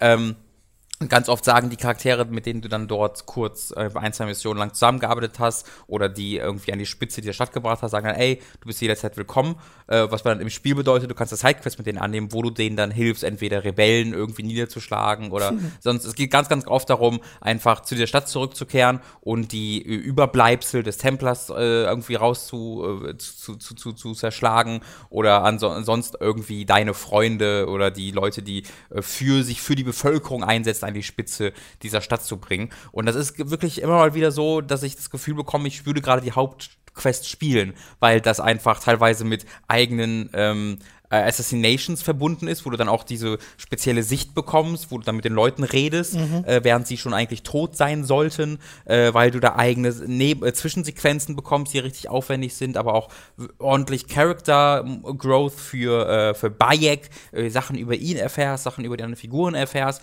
Und ähm, das kann ich sehr, sehr empfehlen, das wirklich dann auch vielleicht mehr unmittelbar zu machen, weil viele der Figuren, die in der Hauptquest bei mir sehr so, wo ich so dachte, okay, wer waren die jetzt? Mhm. Die werden ja gar nicht ausgebaut, werden halt eher in diesem Side-Content äh, ein bisschen ähm, näher beleuchtet. Äh, und das finde ich eigentlich ein ziemlich cooles Konzept, das ich halt größtenteils verpasst habe, weil ich so ein bisschen durchgerusht bin. Kannst du die identifizieren, die Quests, die ein bisschen nicht involvierter wirklich, sind? nee, nee, kann man nicht, kann man nicht. Okay. Ähm, das ist aber auch nicht so schlimm, weil das ist wirklich, ich würde sagen, äh, sie sind schon größtenteils erzählen sie die Geschichten. Also Mhm. äh, es gibt auch richtige, einfach, die du farmen kannst, das quasi die World Quests aus World of Warcraft hier sind, die sind noch anders markiert, wo Okay. dann einfach hier greifen Krokodile das Mhm. Dorf an und hier greifen Rebellen das Dorf an oder sonst irgendwas, ähm, was immer sehr dynamisch ist. Und ein Großteil dieser normalen Quests erzählt dann schon auf eine gewisse Art und Weise eine Geschichte. Oftmals erkennt man es auch daran, dass ähm, in vielen Quests die, die Charaktere einfach nur sich gegenüberstehen und du die Kamera noch bewegen kannst. Äh, und manchmal gibt es halt die Zwischensequenzen. Und das habe ich dann auch gemacht, wenn sie nur, sich nur gegenüberstehen und so ein bisschen Dialog abspulen, lese ich auf die lese ich auf diese Untertitel und überspringe dann die einzelnen äh, Sätze so wie äh, so schnell wie ich kann, ähm, während dann halt, wo die großen Geschichten erzählt werden, ich mich da so ein bisschen äh, ja, versinken lasse. Ähm, ich habe viele, viele der Gräber äh, nochmal erforschen. Da ist halt cool, weil da werden tatsächlich alle Sachen, die ein bisschen besonders sind. Äh, wir bekommen so ein goldenes Fragezeichen auf der Map und die Standardschätze oder was ich haben nur so ein normales Fragezeichen. Deswegen habe ich so diese goldenen Sachen abgegraben, habe glaube ich noch so zwei, drei übrig, die ich dann diese Woche machen werde. Bin auch jetzt Hauptlevel 40, was äh, vor dem letzten Patch und dem jetzigen DLC, der glaube ich die Woche rauskommt, ähm, das Höchstlevel war. Jetzt ist es Level 45. Ähm, und ich bin, also es hat mir nochmal geholfen, dieses Spiel nochmal mehr wertzuschätzen. Ich habe es sowieso schon sehr, sehr gemocht, aber dass ich halt jetzt nochmal irgendwie eigene Biotope und Umgebungen gefunden habe, von denen ich gar nicht Ja, wusste, ja. dass die da sind äh, und äh, dass Ägypten nochmal aus einer neuen Perspektive kennengelernt habe in diesem Spiel, das ist wirklich faszinierend. Also ähm, ich bin sehr, sehr begeistert von, Sehr von cool. Assassin's Creed Origins, wirklich. Das ist wirklich, wirklich toll. Da freue ich mich jetzt auch sehr darauf zu sehen, was dann der, der Hidden Runs äh, DLC Der macht, DLC, ja mhm. vier Jahre nach den Ereignissen von Origin spielt. Soll noch nur so zwei Stunden lang sein, deswegen wird es jetzt wahrscheinlich nichts Grandioses sein. Aber dieser, ich glaube, hier ist Dead Kings DLC für Unity, den fand ich auch schon ziemlich cool, wo sie eine neue Umgebung gebaut haben Mhm. und gesagt haben, jetzt ist es ein paar Jahre später. Das finde ich ist immer die interessanteste Herangehensweise an DLCs, wo es dann wirklich so ein Mini-. Epilog, Ja, ja, Sequel, was auch genau. immer wird. Ähm, da freue ich mich tatsächlich sehr, sehr drauf. Also, wenn Ich- ihr Bock auf Assassin's Creed habt, kauft euch Assassin's Creed Origins. Ich finde diese Art DLC auch immer am spannendsten, es sei denn, sie ist notwendig, um die Story Ja, zu beenden. genau. Es soll nicht das Ende sein, es soll, Genau. deswegen sage ich eher so Epilog. Also, Ja, du ja. sollst schon eine abgeschlossene Geschichte haben, aber dann vielleicht erfahren, okay, was ist noch mit diesen Figuren Richtig, passiert. genau. Nicht wie bei Prince of Persia. Nicht wie Prince of Persia oder Asuras Wrath, bitte. Oh ja. Gut, äh, du hast außerdem noch äh, Realm Reborn weitergespielt, ne? Genau, ich habe äh, Realm Reborn und auch ein bisschen WoW, aber äh, das wird gleich nur ein Nebensatz. Ähm, ich habe Realm Reborn jetzt schon immer die letzten Monate eigentlich weitergespielt. Ich habe ja das letzte Mal, glaube ich, irgendwie im Juli oder sowas, August davon her, gesprochen. Fall. äh, und habe dann auch länger nicht mehr gespielt, aber spiele jetzt seit ein paar Monaten immer wieder- so ein bisschen. Äh, ich bin halt immer noch nicht bei Heaven's Sword angekommen. Ich bin immer noch nicht in der ersten, im ersten Add-on, wo dann, wo es ja, äh, was ja immer empfohlen wird, sondern ich bin äh, es, es, gibt halt irgendwie 120 Hauptquests im Hauptspiel und dann kamen halt danach die Patches bis zum ersten Add-on. Und diese Patches haben dann nochmal eine Hauptquest, die nochmal 100 Quests umspannt, äh, aufgebaut. Und du musst die alle machen, um Heavensward Quests machen, zu, starten zu können. Es sei denn, du nutzt so einen Boost. Ähm, aber das, ich wollte das halt sehen. Und da bin ich jetzt bei Quest Nummer 60, glaube ich, von, von 100 oder 70 von 100 oder so. Also ich nähere mich Heavensward. Ähm, was total faszinierend bei diesen äh, neueren Quests ist, dass du da wirklich sehr, sehr viel redest. Also ähm, das, das, das würde es sowas wie World of Warcraft nie geben. Ich habe wirklich mal so zwei zweieinhalb Stunden am Stück kein einziges Mal gekämpft, Okay. sondern wirklich nur Diplomatie gemacht. Also ich nicht, weil du hast keine Dialogoption, sondern du rennst einfach nur zu, ähm, oder du teleportierst dich einfach nur von Punkt zu Punkt, redest mit den Menschen, teleportierst dich zum nächsten, redest mit den Menschen. Sehr das ist gut. spielmechanisch extrem dumm, weil du wirklich nichts machst, außer dich durch die Gegend zu teleportieren. Ja. Ähm, aber halt erzählerisch ziemlich cool. Ich finde das, ich kenne so ein MMO nicht, das irgendwie drei Stunden lang dich, oder zwei Stunden lang dich gar nicht kämpfen lässt. Ähm, ich habe auch nochmal WoW angeworfen und da ist mir so im direkten auf Vergleich aufgefallen, wie viel besser mir das Kampfsystem von WoW schon gefällt irgendwie. Ich habe natürlich nur diesen einen Charakter in Final Fantasy gespielt, den Gladiator, den Tank, aber da machst du halt so die drei gleichen Attacken eigentlich immer. Ähm, und das ist natürlich in jedem MMO im Grunde so. Mhm. Aber ähm, als ich dann WoW gespielt habe, ist mir direkt aufgefallen, okay, die Rotation ist hier zumindest ein bisschen spannender. Und da hast du, je nachdem, wie gerade deine Cooldowns sind, so ein paar Optionen. Äh, und das gibt es vermutlich auch bei Run Reborn, wenn man es vernünftig spielt. Ähm, so, ich, ich persönlich habe das nie herausgefunden, wie ich das jetzt spannender gestalten soll, weil ich Grunde, ich habe eine Dreier-Kombo, wo ich halt wirklich eins machen muss, dann die zwei machen muss, dann die drei machen muss. Ja. Ähm, und dann, wenn drei fertig ist, mache ich wieder die eins. Und das ist im Grunde das Hauptding. Und ab und zu mache ich halt nochmal so einen Kick nebenbei. Aber das ist so diese Dreier-Kombo, die sehr simpel nacheinander abgespult wird, ist so die Hauptspielmechanik. Und da ist es bei World of Warcraft schon so ein bisschen, also, ein bisschen spannender. Ich habe ja auch Realm Reborn mal äh, gespielt, als äh, mhm. wir damals drüber gequatscht haben und haben mir so einen kleinen Rogue gemacht. Und der hat mir auch Spaß gemacht mhm. vom Kampfsystem her. Ähm, aber mir geht es zumindest momentan auch noch so und ich kenne ja das Endgame von Final Fantasy nicht, also das kann sich auch noch ändern. Aber äh, so rein von der Art und Weise, wie äh, das Feedback funktioniert in World of Warcraft und wie äh, du schon sagst, die Rotation bzw. die Skills, ähm, die mir zur Verfügung stehen, funktionieren und gerade auch wie der Demon Hunter funktioniert, nochmal im Speziellen, den ich ja sogar noch mal spaßiger finde als den Krieger, den ich vorher immer gespielt habe, weil der halt diesen Doppelsprung kann und dieses Hin- und Her-Zischen im Kampf. Mehr wie ein Character Action Game was zusätzlich, an. naja, das, so weit würde ich noch nicht also gehen, mehr, aber also mehr, mehr auf jeden jetzt, Fall, ja, ja genau. äh, was sich halt schön dynamisch spielt irgendwie. Ja. Äh, mit dem habe ich halt noch mal deutlich mehr Freude. Also da äh, war ich ja überrascht bei Legion, dass mhm. die noch mal irgendwie das Kampfsystem ein bisschen spannender machen können mit dieser Klasse. Ähm, von daher kann ich das in gewisser Weise schon nachvollziehen. Aber wie gesagt, wer weiß, wie das Endgame ja. da bei Final Fantasy aussieht. Und das, was ich bei Final Fantasy auch immer höre, was so großartig sein soll, ist ja eben die Geschichte. Also vom Spielmechaniken höre ich da ehrlich gesagt sehr ja. selten was. Ich höre immer nur, dass Leute sagen, das ist die beste Welt, die beste Story mit den besten Charakteren, die es so in einem Final Fantasy gegeben hat. Und es gibt nicht wenige, die sagen, äh, gerade durch Heavensward und auch durch Stormblood, ähm, rankt das für sie über jedem der Singleplayer-RPGs von ja, Final Fantasy. Das, das finde ich schon krass. Also das kommt ja, ja scheinbar nicht von ungefähr und es gibt mehrere Leute, also es ist jetzt nicht nur irgendwie eine Meinung, die drei Leute haben im Netz nee, oder nee. sowas, sondern die ganz viele Leute haben, die Final Fantasy 14 spielen.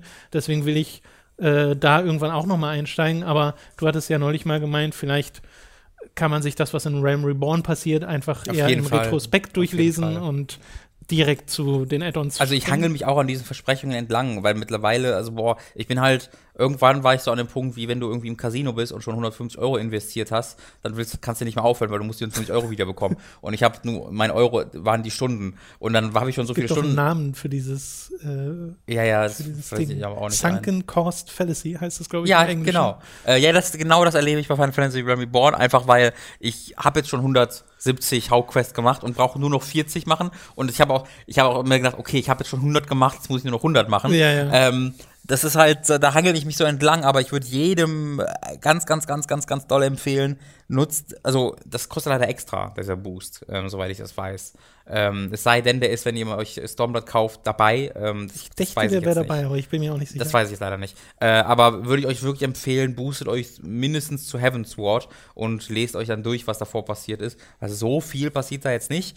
Äh, es gibt halt eine Handvoll Bosskämpfe, die mega cool sind, ähm, die äh, auch eigentlich, wo es wert wäre, die zu spielen. Aber da muss man dann nicht die 100 Stunden drumherum unbedingt deswegen machen. Das kann man sich dann auch mal bei YouTube angucken.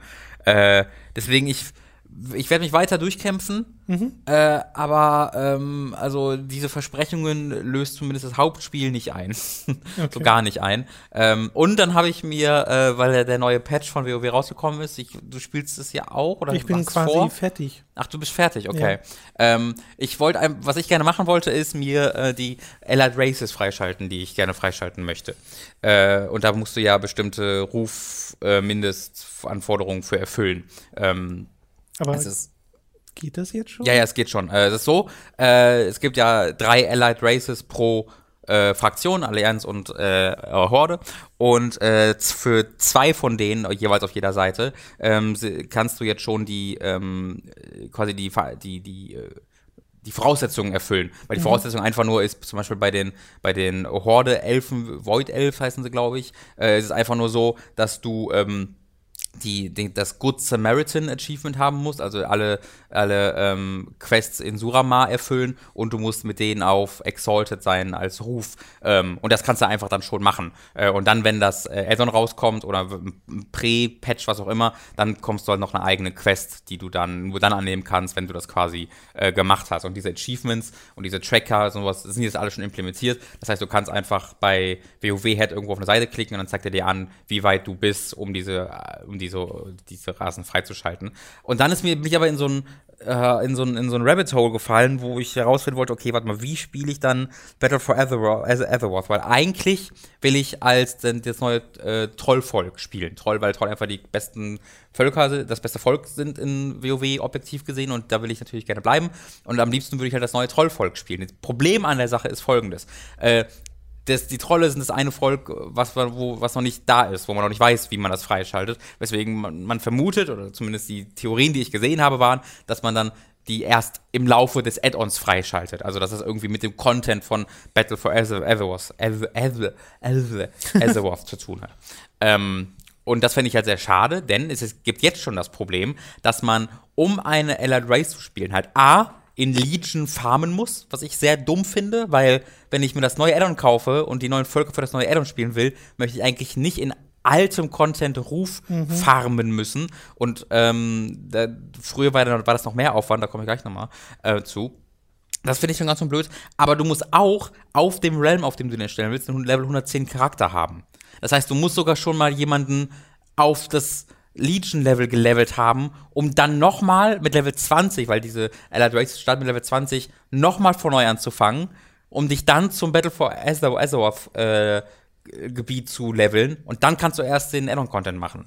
Also das ist, du kannst quasi nicht diesen Addon-Content das erste Mal mit einem der neu, neuen Völker äh, äh wirklich entspannt äh, genießen. Es sei denn, du nutzt direkt deinen 110er Boost, den du ja beim, beim äh, ja, ja. dazu bekommst, nur damit du den quasi verschwenden kannst, um dann eines auf Level 20 zu starten. Also ich finde dieses System, was sie da benutzen, ist total blödsinnig, weil das ist ja alles Content fürs neue Add-on und dass ich dann in dem alten Add-on zurück in das zurück muss, um Sachen freizuschalten, das finde ich ähm, nicht cool. Ja, ich glaube, das mit dem auf Level 110 Level sehe ich gar nicht so kritisch, weil es ja sich, glaube ich, vor allem richtet an Leute, die bereits viel spielen und einfach mehr freischalten wollen äh, für ihren Account und sei es halt so ein paar Rassen, die ja jetzt nicht die krasseste Neuerung sind. Also es ist jetzt nicht so krass wie die Rassen, die in der Vergangenheit in so Nee, sind Skins. Äh, genau, im Wesentlichen schon. Ja. Äh, und äh, ich dachte aber, also da habe ich mich jetzt noch nicht mit beschäftigt, dass, äh, wie man die freischaltet. Ich dachte immer, das ist einfach an Quests gekoppelt, die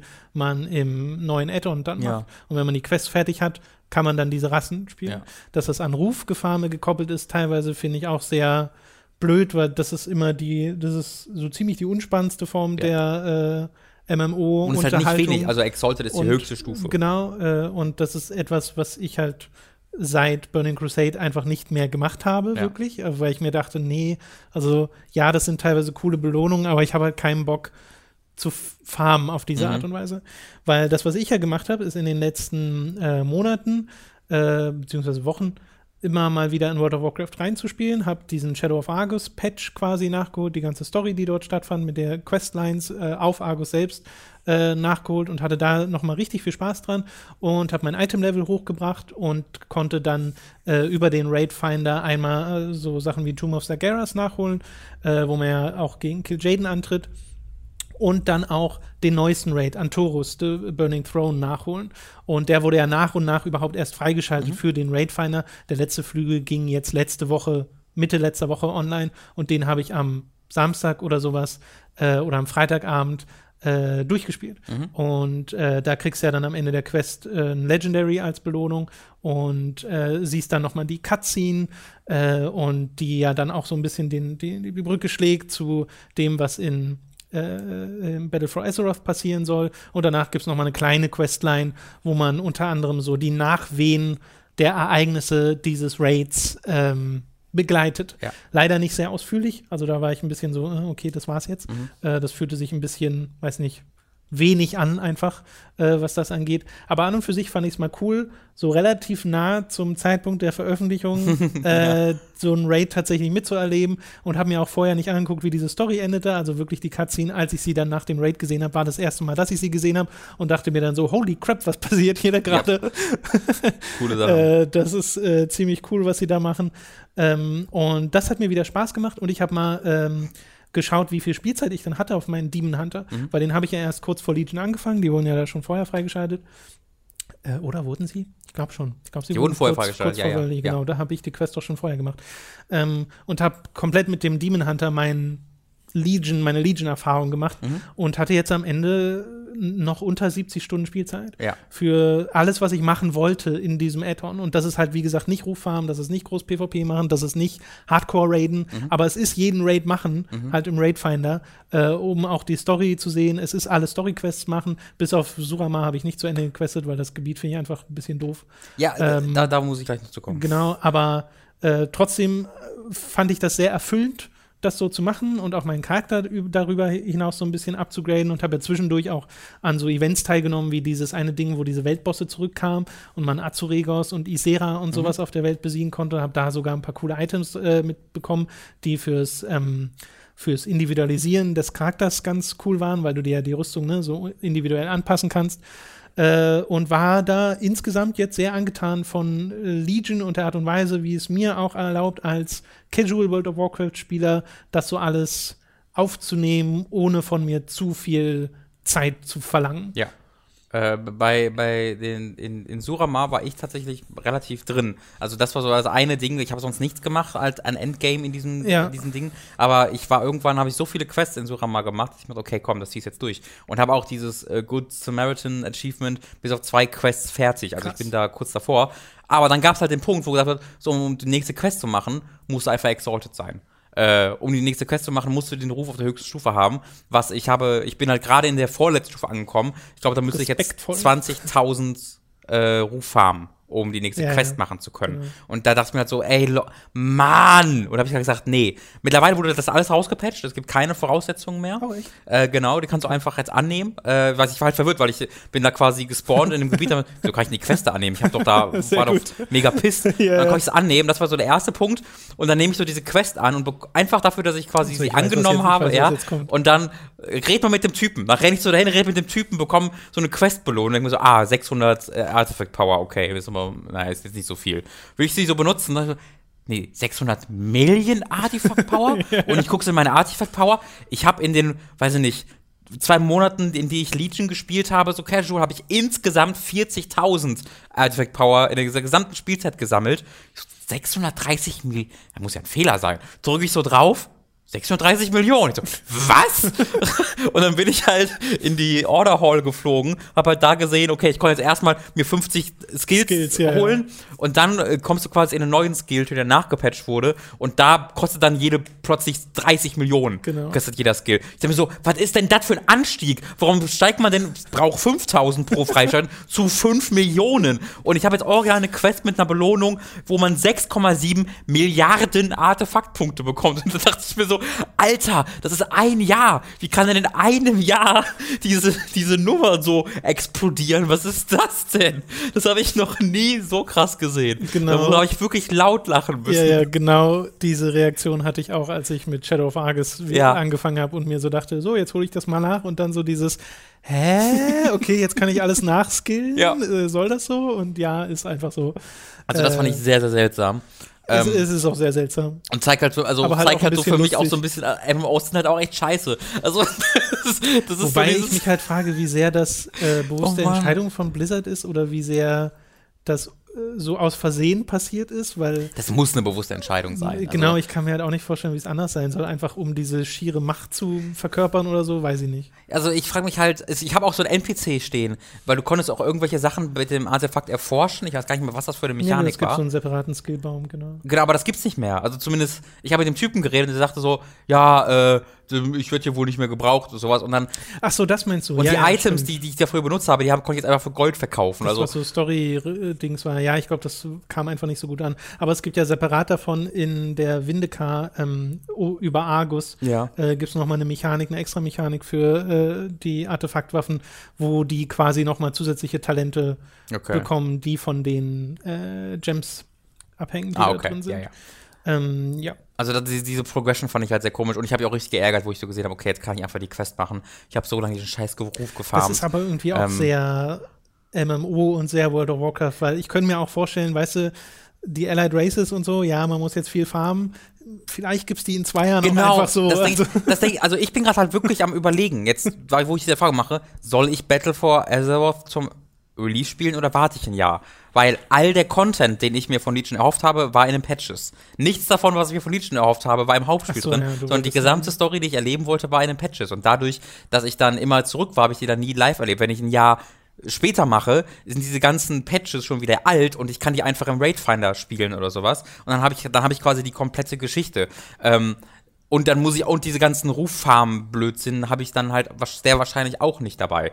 Ähm, also da bin ich gerade echt am überlegen, ob ich einfach dieses, äh, dass das erste Add-on ist, dass ich nicht zum Release dann spiele. also wäre, glaube ich, eine legitime Entscheidung, wenn du das, wenn du sowieso eher eine halbwegs vollständige Geschichte erleben willst, weil vollständig sind die ja nie. ja. Also äh, die Legion-Story fühlt sich jetzt halt durchaus fertig an. Mhm. Also das, finde ich, machen sie eigentlich immer ganz okay, dass so ein Add-on beendet wird und du dann zwar schon weißt, okay, wie es weitergeht, aber trotzdem diese eine Story jetzt erstmal äh, beendet ist und äh, es sich auch anfühlt wie der Ende eines Abschnitts. Mhm. Ähm, wobei sie witzigerweise ja trotzdem einige Sachen offen lassen, wo ich schon sehe, okay, in sechs Jahren kommen wir hier Ja, ja. zurück. The Return of Sageras oder was weiß ich. Mm, ah, Ähm, hört sich doch wunderbar an. Hat er oft Äh, drin. äh, Genau. Hervorragend. Und äh, solche Sachen. Es gibt ja jetzt auch dieses, diese dynamische Levelerfahrung, dass man Ja. sich ein bisschen mehr aussuchen kann, wo man questet. Ähm, auch da wollen ja einige Leute ne, sagen, ach, warum habt ihr dann nicht jetzt schon die Allied Races teilweise mit reingepatcht, dass man das mit denen mal machen kann. Ja. Ähm, aber das heben sie sich schön alles für Battle for, äh, for Azeroth auf. Ja, das ist halt, also mich ärgert so ein bisschen wirklich, dass ich gerade mir überlegt habe, okay, wie könnte ich auf einem neuen Server, weil ich halt ähm, meinen Hauptcharakter, der Troll, den ich dann ja quasi in Rente schicken würde für den neuen Troll, äh, und den neuen Troll würde ich gerne auf dem PvP-Server, auf dem du auch bist, machen, wo wir auch, wo, äh, da bist du glaube ich nicht drin, aber wo die Hook-Gilde auch drauf ist. Doch, ich bin auch in der Hook Ja? Okay, da war ich mir Also in letzter Zeit sind da nur Gurkenglas und ich online. Ja, ja, habe ich. Aber, gucken, das war auch online, als ich, äh, als ich mich angemeldet habe. Ähm, aber genau, dann wollte ich halt mir gerne einen Charakter bauen, den ich dann äh, in der Hook-Gilde auch drin habe. Äh, aber jetzt habe ich halt die, die, die Schritte mal, bin ich mal durchgegangen, einfach um diesen Troll Ja, ja. auf diesem Server, weil ich, ich habe gerade keinen Level 110er auf dem, auf dem Server. Äh, das heißt, ich müsste halt diesen Stimmt, du Booster musstest für leachen benutzen. Oder boosten, ne? Und ich wollte auch eigentlich mal einen Hunter spielen und ich bin so ein bisschen davon ausgegangen, es, es gibt ja auch äh, Elfen auf Horde-Seite bei den Allied Races, dann können die einfach Demon Hunter sein, aber die können kein Demon Hunter sein. Das heißt, das wäre auch separat voneinander. Äh, das ist alles gerade ein bisschen, finde ich gerade ein bisschen sch- blöd von der Progression her, die nötig ist. Äh, deswegen, ich glaube, ich weiß einfach noch mal ein halbes Jahr, bis das dann rauskommt. Also ist noch nicht bestätigt, aber es wird bestimmt Ende des Jahres rauskommen, gehe ich einfach mal von aus. Ende des Jahres wäre ein bisschen krass. Da müssen, müssten sie sich noch was einfallen lassen, was sie dazwischen machen. Ach Weil so. es ist ja jetzt eigentlich vorbei. Ja. Also was als nächstes kommt, ist Battle for Azeroth. Ja. Und das darf eigentlich nicht mal ein halbes Jahr dauern. Stimmt ehrlich auch gesagt. wieder, ja. Deswegen, also vielleicht eher Juni, Juli. ja, ich weiß es nicht. Ja, das wäre wär auch ganz cool. Weil ähm, Legion kam im August 2016. 16 schon wieder, ne? Ja, hätte ja. letztes Jahr, nee, Nee, nee. 16 schon wieder. äh, also fühlt sich gut an, sieht gut aus, of Warcraft, aber äh, diese Story-Art und Weise finde ich immer noch ein, Ja, ein bisschen kritisch. ich meine, äh, mir geht's ja auch so, ne? Ich habe das jetzt gemacht mit dem Raid und sowas äh, und hatte da auch Spaß dran, die Story da auf die Art und Weise nachzuholen, aber mir wäre es immer noch lieber, wenn Raids einfach ausgekoppelt wären. Mhm. Wenn ich das alles irgendwie eher in schönen, komplexen Questreihen habe, Ja. wo ich nicht so dieses Ding habe, oder kommt eine Cutscene und währenddessen weiß ich schon, dass mein Raid zehn Meter weiter gelatscht ist und äh, eventuell schon den nächsten Boss triggert oder so. Machen sie nicht wirklich, weil ganz viele Leute im Raid Finder sich ja die Cutscenes ja. angucken. Aber äh, dieser Hintergedanke ist irgendwie immer da. das ist immer noch die beste MMO-Erfahrung, weil normalerweise ist ja Final Fantasy XIV da auch sehr, sehr gut, weil die Leute immer Rücksicht nehmen Ja. und sehr freundlich sind. Das ist ja so das Beste, was ich in einem Online-Spiel je erlebt habe. Ja. Ähm, und dann gab es da diese eine letzte, diesen letzten Raid, den man machen muss als finale Story-Quest für Realm Reborn, das Hauptspiel, wo äh, die Leute wirklich da durchgesprintet sind, weil das vermutlich das ist, was dann immer wieder gespielt wird, um auch äh, dort zu leveln in dem, Ah. in dem Areal. Und da habe ich dann eine Cutscene bekommen, die Cutscene war vorbei und dann ist plötzlich die übernächste Cutscene gestartet, weil diese Cutscene so lang war, dass sie schon zwei Bosse besiegt du haben. Scheiße. Und dann in dieser nächsten, also ich habe quasi nichts davon mitbekommen. Ja, also ja. eine Cutscene, dann wurde Schwarzblende und dann kam eine neue Cutscene und plötzlich waren alle ganz woanders und ein Gegner war da, den ich nicht gesehen habe und jemand hat sich verwandelt. So, was zum Fick ist jetzt passiert? Und dann war der Raid vorbei. Ich war so, was? Das ist ziemlich gut. Das muss ich mir halt alles auf YouTube angucken. Ich hatte übrigens äh, das Glück mit dem letzten Raid, den ich gemacht habe bei Anturus, dem letzten Boss und so. Ähm, haben den Raid gemacht, sind irgendwie dreimal gewiped, hatten so irgendwie einen Typen, der sich ständig beschwert hat im Chat, wie es halt so ist. Der ist dann aber auch rausgegangen, danach lief es besser, komisch, ne? wie, das, Weird. Wie, wie das manchmal läuft. äh, aber äh, der äh, letzte Versuch, kurz vor dem letzten Versuch, den wir gemacht haben, kam halt Server will shut down in 15 minutes. Oh, wow. Weil das so ein Hotfix war, der aufgespielt wu- wurde und da war dann von 2 bis 10 Uhr ähm, der Server halt down. So, und dann hatten wir gedacht, okay, jetzt muss halt klappen. Äh, und dann hat's halt auch geklappt. Irgendwie sechs Minuten bevor der Server down äh, ging, ging auch der Boss down. Äh, und dann kam die Cutscene, die hat wiederum vier Minuten gedauert. Dann hatte ich noch zwei Minuten, um die Quest abzugeben, mein Ja. Legendary zu bekommen. Ganz schnell so halbwegs mit den Leuten äh, zu quatschen. Nochmal kurz mit Gurkenglas im Chat äh, gequatscht. Liebe Grüße an der Stelle. Äh, und dann ging der Server down und ich konnte mir, also es passiert ja etwas nach diesem Raid Ja. und ich dachte mir so, oh, das will ich mir angucken. Ja. Und dann konnte ich es mir bis zum nächsten Morgen erstmal nicht angucken. Super, Ja. super Story. Okay, das soll es Ja. äh, zu World of Warcraft und auch zu Final Fantasy äh, gewesen sein und war es dann erstmal mit den Spielen. Mhm. Äh, du hast noch zwei Filme gesehen. Ah, ich warte, bei den Spielen wollte ich noch kurz erwähnen, äh, habe ich noch im Podcast darüber geredet, aber ähm, ich wollte den 4 4K-Patch für Forza auch nochmal erwähnen. Ach so. Weil Forza Horizon 3 jetzt endlich auch mal einen äh, 4K Patch bekommen hat und ich glaube auch einen HDR-Patch, aber es kann sein, dass er das auch schon vorher hatte. Ich habe es, seit ich die One X hatte, noch nicht gespielt. Ähm, aber meine Güte, zu, Forza Horizon 3, wenn man das HUD mal ausmacht, ich bin irgendwie nie auf die Idee gekommen, das HUD-Element auszuschalten, oder alle HUD-Elemente auszuschalten. Habe ich dann mal gemacht und dann habe ich mir das schnellste Auto gekauft, weil ich halt viel Geld einfach habe, weil ich viel, wahnsinnig viel gespielt habe und bin dann halt mit 450 km/h oder sowas über die Autobahn gerast, einfach über die, Ge über die Gegenfahrbahn und dann versucht habe, den, Auto, den Ja. Autos auszuweichen, ohne, ohne HUD-Display. Alter, das ist eine der adrenalinförderndsten Dinge, die Sehr, man sehr überhaupt schön. spielen kann. Und es sieht so unglaublich aus. Also Mhm. dieses Spiel und Assassin's Creed Origins sind einfach so Spiele, die es schaffen, dass ich heutzutage immer noch stehe und sage, Alter, what the fuck? Und das schaffen Spiele heutzutage. Das schafft an, selbst schon Uncharted schafft das nur noch selten, weil so geile Grafik irgendwie Gewohnheit wurde. Aber über, weil ihre Umgebung und so unglaublich aussehen und du so frei da durchrennen und fahren kannst, schaffen diese Spiele das jedes Mal. Es gibt einen komischen Bug noch, der hoffentlich möglichst früh gefixt wird, wo du in unterschiedlichen ähm, Perspektiven bei Forza Horizon äh, unterschiedliche Lichtverhältnisse bekommst. Also falsche Lichtverhältnisse. Das ist zum Beispiel- so, dass das, ähm, ich in der ähm, dritte, dritten Person, wollte ich gerade sagen, in der Verfolgerperspektive bin und gehe dann ins Cockpit und in der Verfolgerperspektive sieht das Spiel grandios aus im Cockpit, ist auf einmal alles viel zu hell und überblendet ist es total weird, ist auch schon anerkannt, dass es diesen Hm. Bug gibt.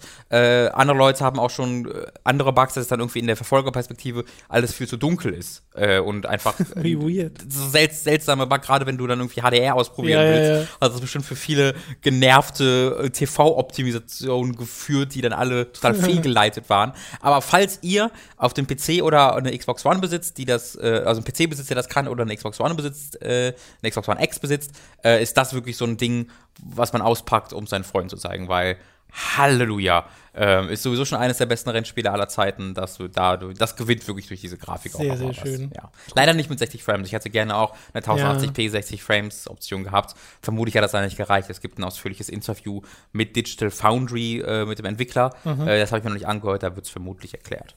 Okay. Ja, wollte ich nur noch mal kurz einbringen. Ja, sehr schön. Äh, Forza Horizon 3 muss ich auch noch nachholen, weil allein optisch interessiert mich das auch. Und Ja. ich mochte ja das erste Forza Horizon sehr, sehr gerne. Ja. Das zweite habe ich auch kaum gespielt, leider. Ging mir auch so. Ich habe zwei äh, auch durchgespielt, aber also, kann man nicht durchspielen, aber schon viel gespielt. ja. aber eins und drei habe ich jetzt wirklich eine Menge gespielt. Gut, äh, du hast noch zwei Filme gesehen, zu denen wir noch kurz kommen, nämlich einmal The Revenant Mhm. und Shin Godzilla. Welcher zuerst? Ich würde mit äh, Shin Godzilla anfangen. Yes. Äh, Shin Godzilla ist ein Live-Action-Godzilla-Film, ich glaube, von vorletztem Jahr. Das vielleicht.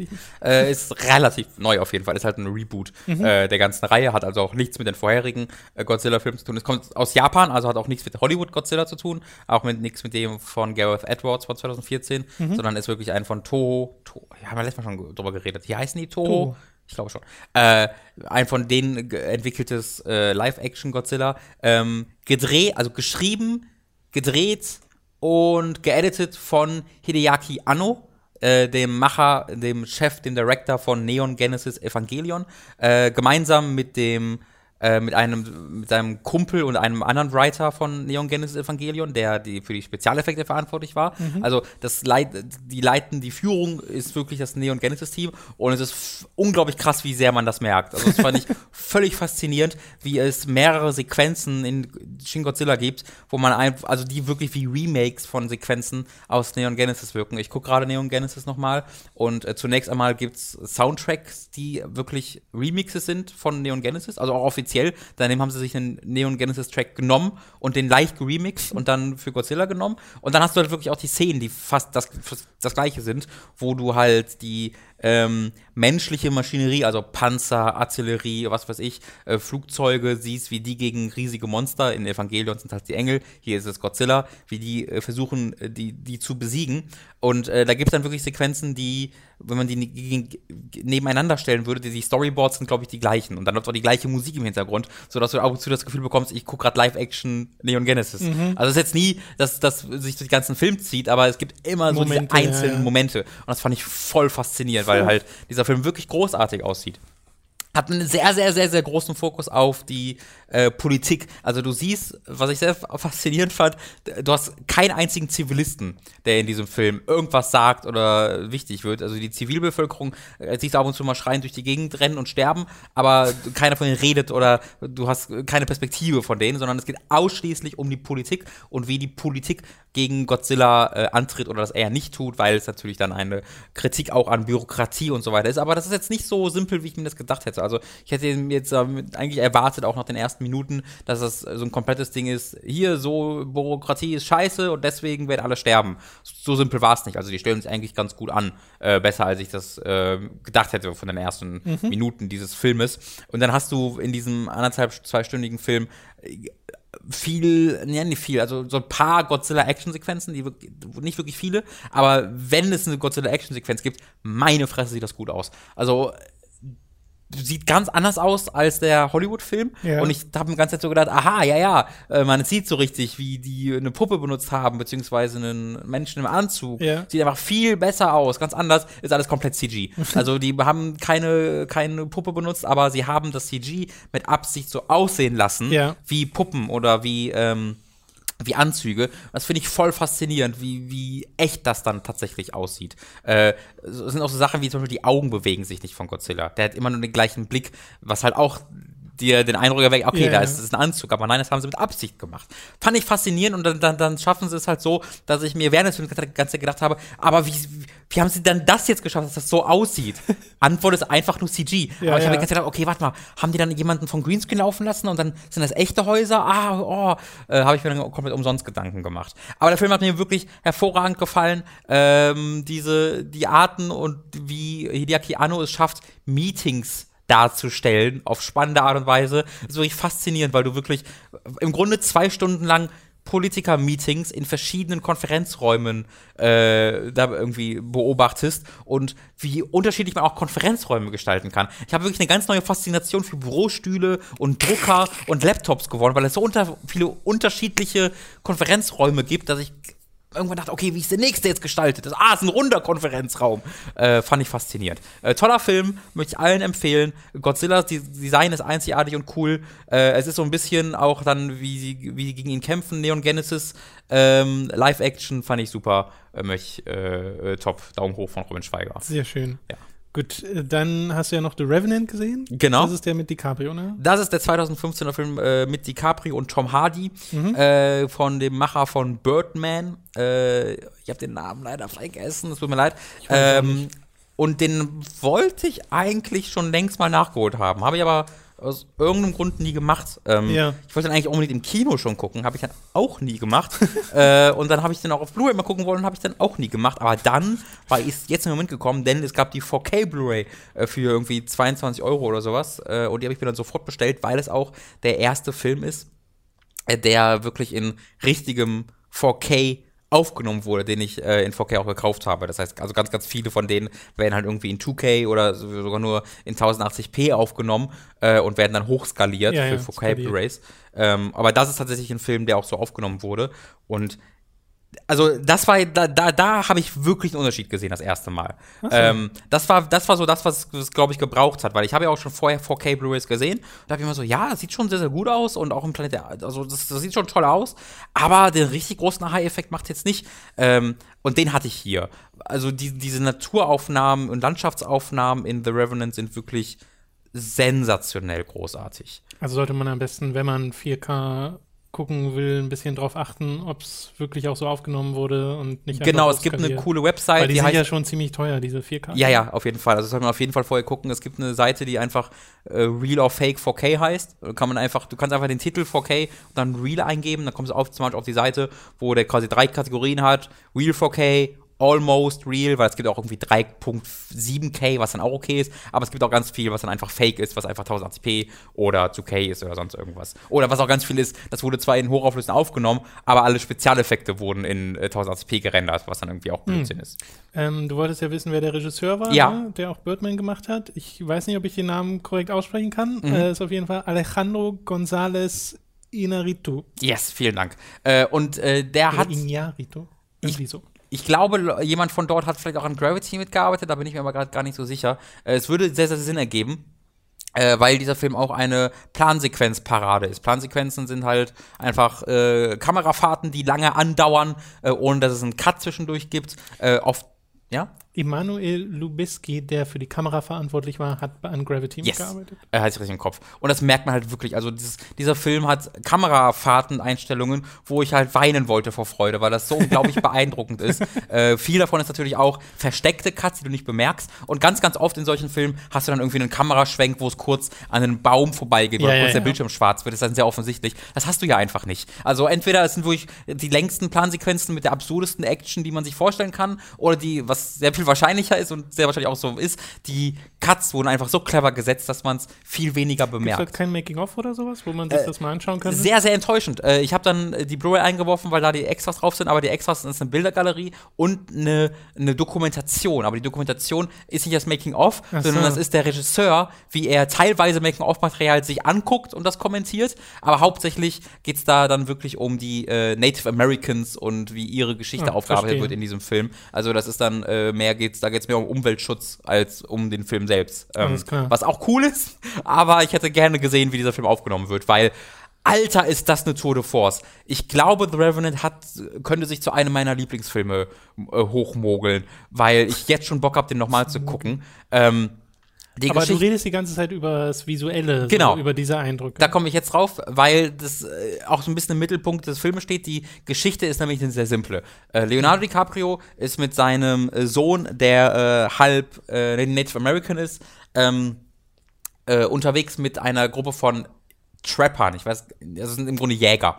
Äh, das ist äh, damals, das war ist halt äh, zu der Zeit, wo äh, Amerika äh, ne, gerade noch kolonialisiert wird, wo der Krieg mit den äh, mit den Ureinwohnern äh, noch im vollen Gange ist, wo denen gerade sämtliches Land geklaut wird. Du hast noch die Franzosen dabei. Äh, du hast die ganzen verschiedenen Völker, die nach Amerika kommen, um eben das, das Land für sich zu beanspruchen, die Ureinwohner zu vertreiben. Äh, und ähm, dann hast du dort eine Gruppe von, ich glaube, 40 Jägern oder sowas, die für mehrere Monate in der Wildnis unterwegs sind, um äh, nach Pelzen zu jagen. Und dann kannst du mit diesen Pelzen halt reich werden. Also du, du bekommst dann irgendwie äh, 10 Dollar ist da, da war damals halt ein gutes Monatsgehalt. Äh, und dann ähm, wollen halt diese ganzen Leute sechs Monate dort jagen, mit den Pelzen zurückreisen und dann sich quasi ein schönes Grundstück und ein Haus kaufen und davon dann erstmal ein bisschen leben.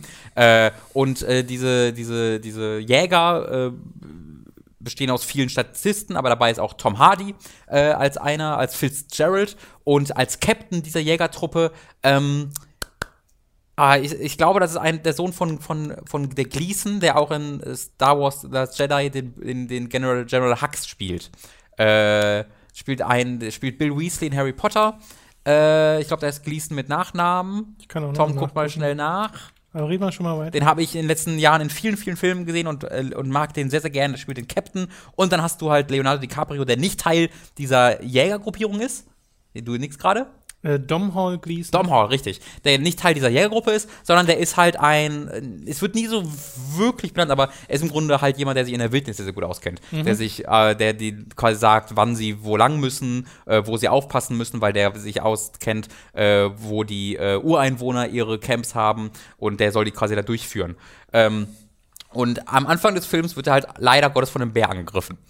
Und Alter, dieser Bärangriff, Tom. Ich weiß nicht, ob du auch schon was darüber gehört hast, aber äh, wenn man The Revenant äh, sagt, dann sagt man auch meistens Bär im zweiten Satz. Ähm, und ich kann das sehr gut nachvollziehen, weil du hast halt wirklich so einen One-Shot-Kampf von Leonardo DiCaprio mit einem riesen fucking Bär. Und das sieht so echt aus und so Ja. überzeugend aus, wie dieser Bär ihm einfach teilweise in die Hand beißt, ihn rumwirft und dann liegt Leonardo DiCaprio auf dem Boden, schreit einfach in den Schnee hinein, Spucke und Blut fliegt nur durch die Gegend, während im Hintergrund gerade der Bär ihm in den Rücken beißt. Äh, und er packt dann sein Messerei aus und sticht auf ihn ein, während er durch die Gegend geworfen wird.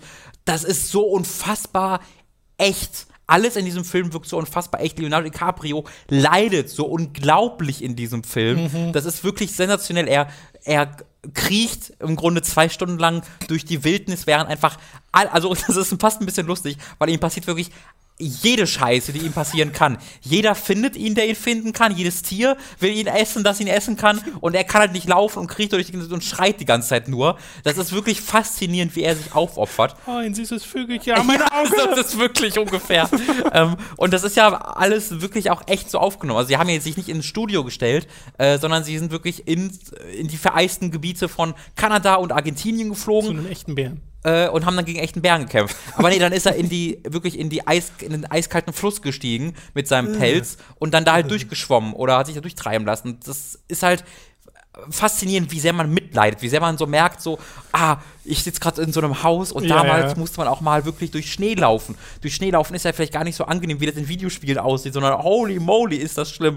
Und dann siehst du einfach, wie seine Lippe immer mehr zu einem zu bröckelndem äh, Ruine wird. Also es ist wirklich faszinierend. Dieser Film besteht dann wirklich aus dieser äh, Tour de Force, die Leonardo DiCaprio in dieser Wildnis durchmacht, hat dann aber auch eine Hintergrundgeschichte, die vor allen Dingen sich damit beschäftigt, ähm, äh, mit der Vergangenheit von Leonardo DiCaprio, der träumt viel, hat dann Visionen, äh, wenn er irgendwie mit Fieber irgendwo da liegt. Äh, und äh, dann geht es dann auch viel um Tom Hardy und Fitzgerald, der quasi zurückbleibt, um sich um Leonardo DiCaprio und seinen Sohn zu kümmern. Da passieren dann verschiedene Dinge, äh, sodass dann so, so, so ein bisschen auch noch ein klassischerer Plot entsteht. Ja. Aber insgesamt ist dieser Film, ich bin sehr überrascht davon, dass er so im Mainstream auch angekommen ist, weil da haben ja wirklich auch viele Leute drüber geredet, weil das, dieser Film ein sehr, sehr langsamer Film ist. Ein Film ist, wo der nicht, der keinen großen Fokus auf seine Geschichte setzt, sondern vielmehr auf die Atmosphäre. Leonardo DiCaprio redet fast gar nicht in diesem Film, sondern schreit hauptsächlich und äh, jammert.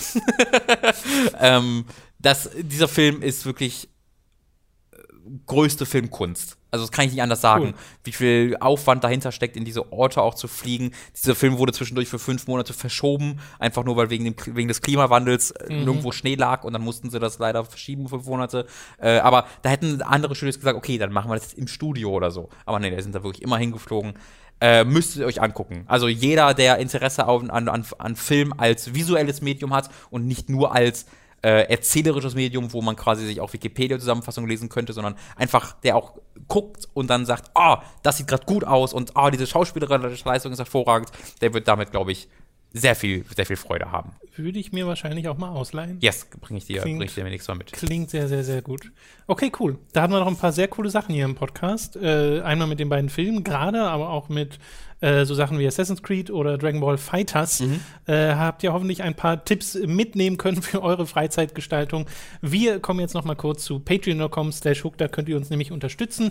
Ab äh, 5 Euro im Monat gibt es da äh, bereits Zugriff auf alle unsere exklusiven Inhalte, Science on Topic Podcast, Praise the Casual oder ähm, künftig kommen da auch noch ein paar andere Sachen. Ich habe ja zum Beispiel vor, noch mal ein weiteres Late to the Party Video zur Metroid-Reihe zu machen und auch noch ein paar andere Sachen, äh, die wir noch nicht groß ankündigen wollen, weil man weiß ja nie, wie lange und so weiter äh, das alles dauert.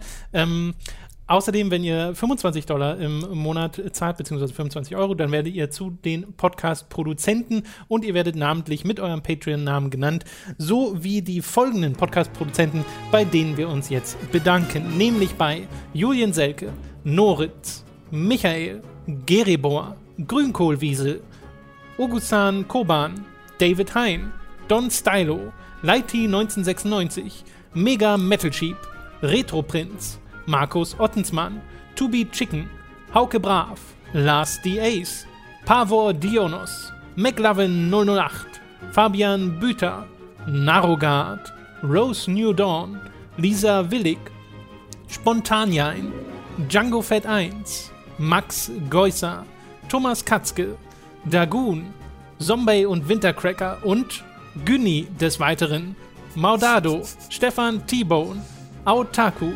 Eisenseele, Andreas K., Lennart Struck, Oliver Zirfas, Christian Hündorf, Julia Marinic, Lignum und Simon Dubicai.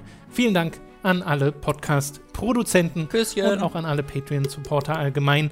Vielen Dank äh, fürs äh, Ich Zuhören. werde alle eure Namen niemals wieder vergessen. Manchmal träume ich von euch, weil ich die einfach jeden Montag höre.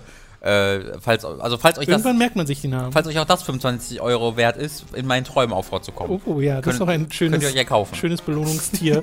äh, okay, das soll es gewesen sein mit diesem Podcast. Vielen Dank fürs Zuhören. Wir hören uns in der nächsten Woche wieder. Bis dahin. Tschüss. Tschüss.